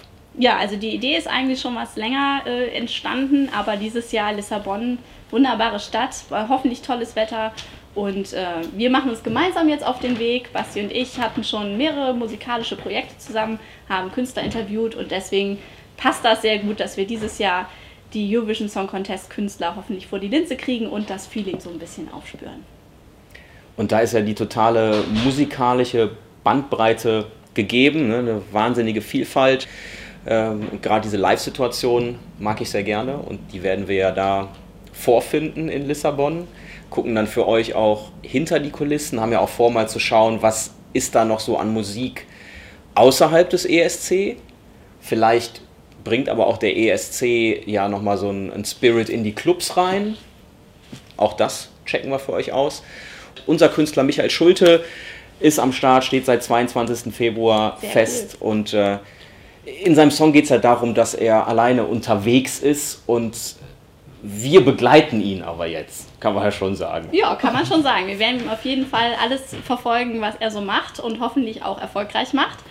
Und ähm, was euch noch interessiert, äh, interessiert uns brennend, denn ähm, unser Motto ist ESC Ahoy, passend zum allgemeinen Motto All Aboard, alle an Bord. Und ähm, an unserem Board, äh, im Gepäck, haben wir Platz gelassen für eure Fragen. Die könnt ihr uns zuspielen über alle Kanäle, die ihr so findet. Also die Social Media Plattformen, die findet ihr hier drumherum eingebunden. Hashtag ESC Ahoy und äh, wir freuen uns auf eure Fragen. Bis dahin. Ahoi! Tja, das war ESC Ahoy. Also die Adresse gebe ich nochmal äh, ganz genau durch. Das ist esc-ahoy mit y.com. Und das soll jetzt wohl, ab nächster Woche gibt es wohl die ersten Videos. Da war äh, Christine auch, äh, auch bei ähm, Eurovision in Concert in Amsterdam, hat da auch diverse Interviews mit den Künstlern gemacht. Und da kann man mal sehr gespannt sein, ähm, ähm, wie die beiden das irgendwie halt umsetzen. Sie hat unter anderem mal beim ZDF und WDR Lokalzeit auch gearbeitet äh, und äh, auch für den Bonner Generalanzeiger. Ähm, und ähm, ja, ist sozusagen in diesem Bewegtbildsegment und so weiter auch unterwegs und hat natürlich auch eine ganz besondere Leidenschaft für den ESC. Und auch da mal wieder, Gott sei Dank, auch mal eine Frau, die sich so einer Sache irgendwie halt dann auch so ähm, äh, annimmt. Also das, äh, ich denke mal, das äh, wird bestimmt interessant.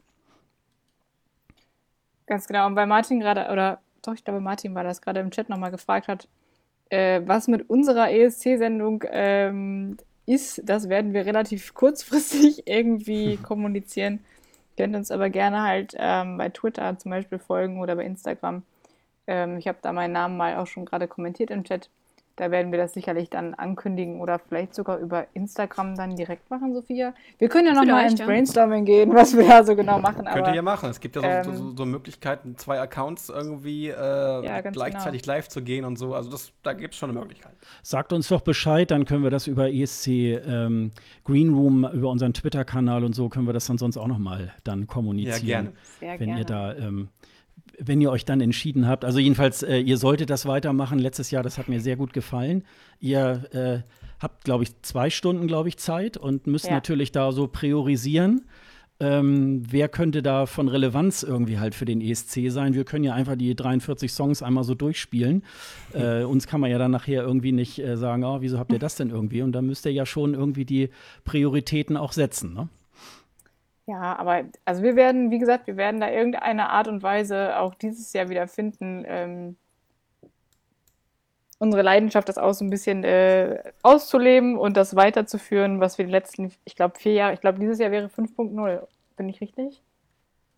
Kann sein, ja. Wir Ich meine, wir hatten dieses Jahr fünfjähriges Jubiläum dann damit und das jetzt äh, an so einem Jubiläum das fallen zu lassen, äh, das geht gar nicht. Von daher werden wir da schon was machen. Ansonsten vielen Dank, dass wir wieder dabei sein durften. Wir haben gerne ein bisschen weiblichen Flair in eure Sendung gebracht. Ja, Vielen und Dank. für die Leute, die jetzt, äh, die jetzt auch, ähm, ja, ich sage mal in Anführungsstrichen zu Hause bleiben müssen, äh, und äh, die können natürlich den ESC auch irgendwie ähm, dann weiterverfolgen, denn äh, es gibt dann natürlich auch am Finalabend, am Samstag, den 12. Mai, gibt es natürlich wieder einen Countdown mit äh, Barbara Schöneberger äh, ab 20.15 Uhr ähm, bis 21 Uhr, also ich glaube so 20.58 Uhr gibt es, glaube ich, dann immer noch mal das Wort zum Sonntag und dann geht es Ja. irgendwie ja dann nach Lissabon. Äh, wem das nicht so ganz gefällt, äh, es gibt auf eurovision.de gibt es ja dann ab 19.45 Uhr dann so ein Warm-up, ähm, was man da ähm, halt dann auch verfolgen kann. Und ähm, ja, und äh, dann gibt es, was ich noch gesehen habe, so für die äh, ja, äh, für die Leute, die gerne auch zurückblicken auf den ESC, da gibt es am 5. und 6. Mai äh, eine Wiederholung des deutschen Vorentscheids von 1982 und 83, also ein Lied für Harrogate einmal, wo ähm, äh, Nicole dann den Vorentscheid gewonnen hat und schließlich ja dann auch den ESC. Und ein Jahr später ein Lied für München, als dann Deutschland ähm, dann den ESC äh, da ja dann zum zweiten Mal irgendwie ähm, ausgerichtet hat. 1983, als dann, ähm, Gott, wie hießen sie, Hoffmann und Hoffmann irgendwie mit Rücksicht dann gewonnen haben.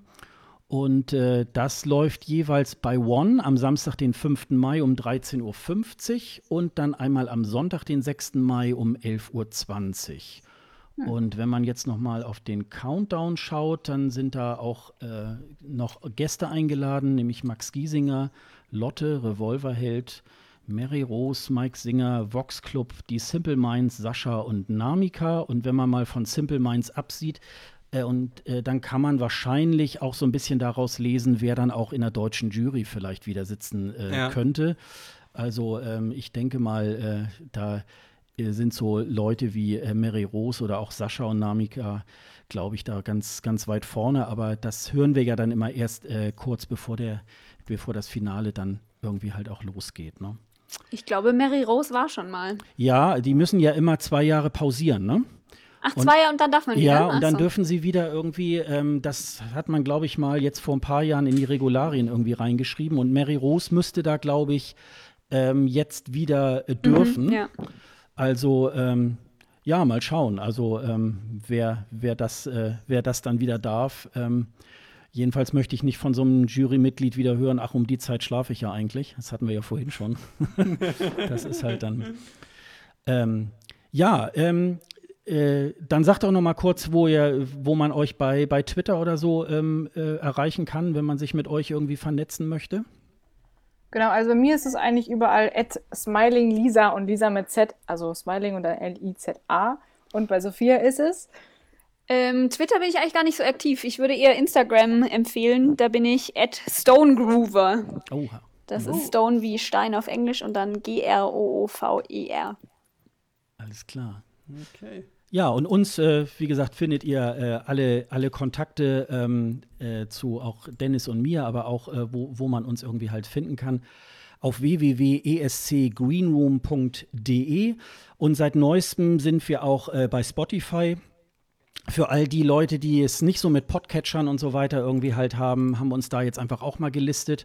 Und äh, wir schauen jetzt mal, ähm, ob wir dadurch auch ein bisschen noch äh, unsere Hörerschaft auch erweitern.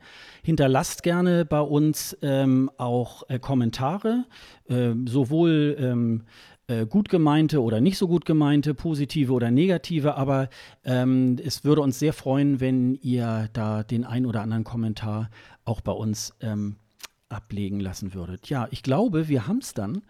Ähm, wir bedanken uns recht herzlich äh, bei Lisa und Sophia, ähm, dass ihr jetzt schon fast zweieinhalb Stunden durchgehalten habt. Und, ähm, Danke euch.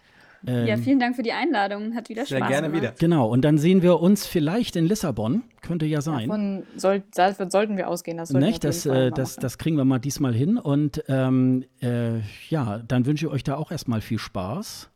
Und Ebenso. unseren Hörern noch äh, einen schönen guten Morgen, guten Mittag, guten Abend.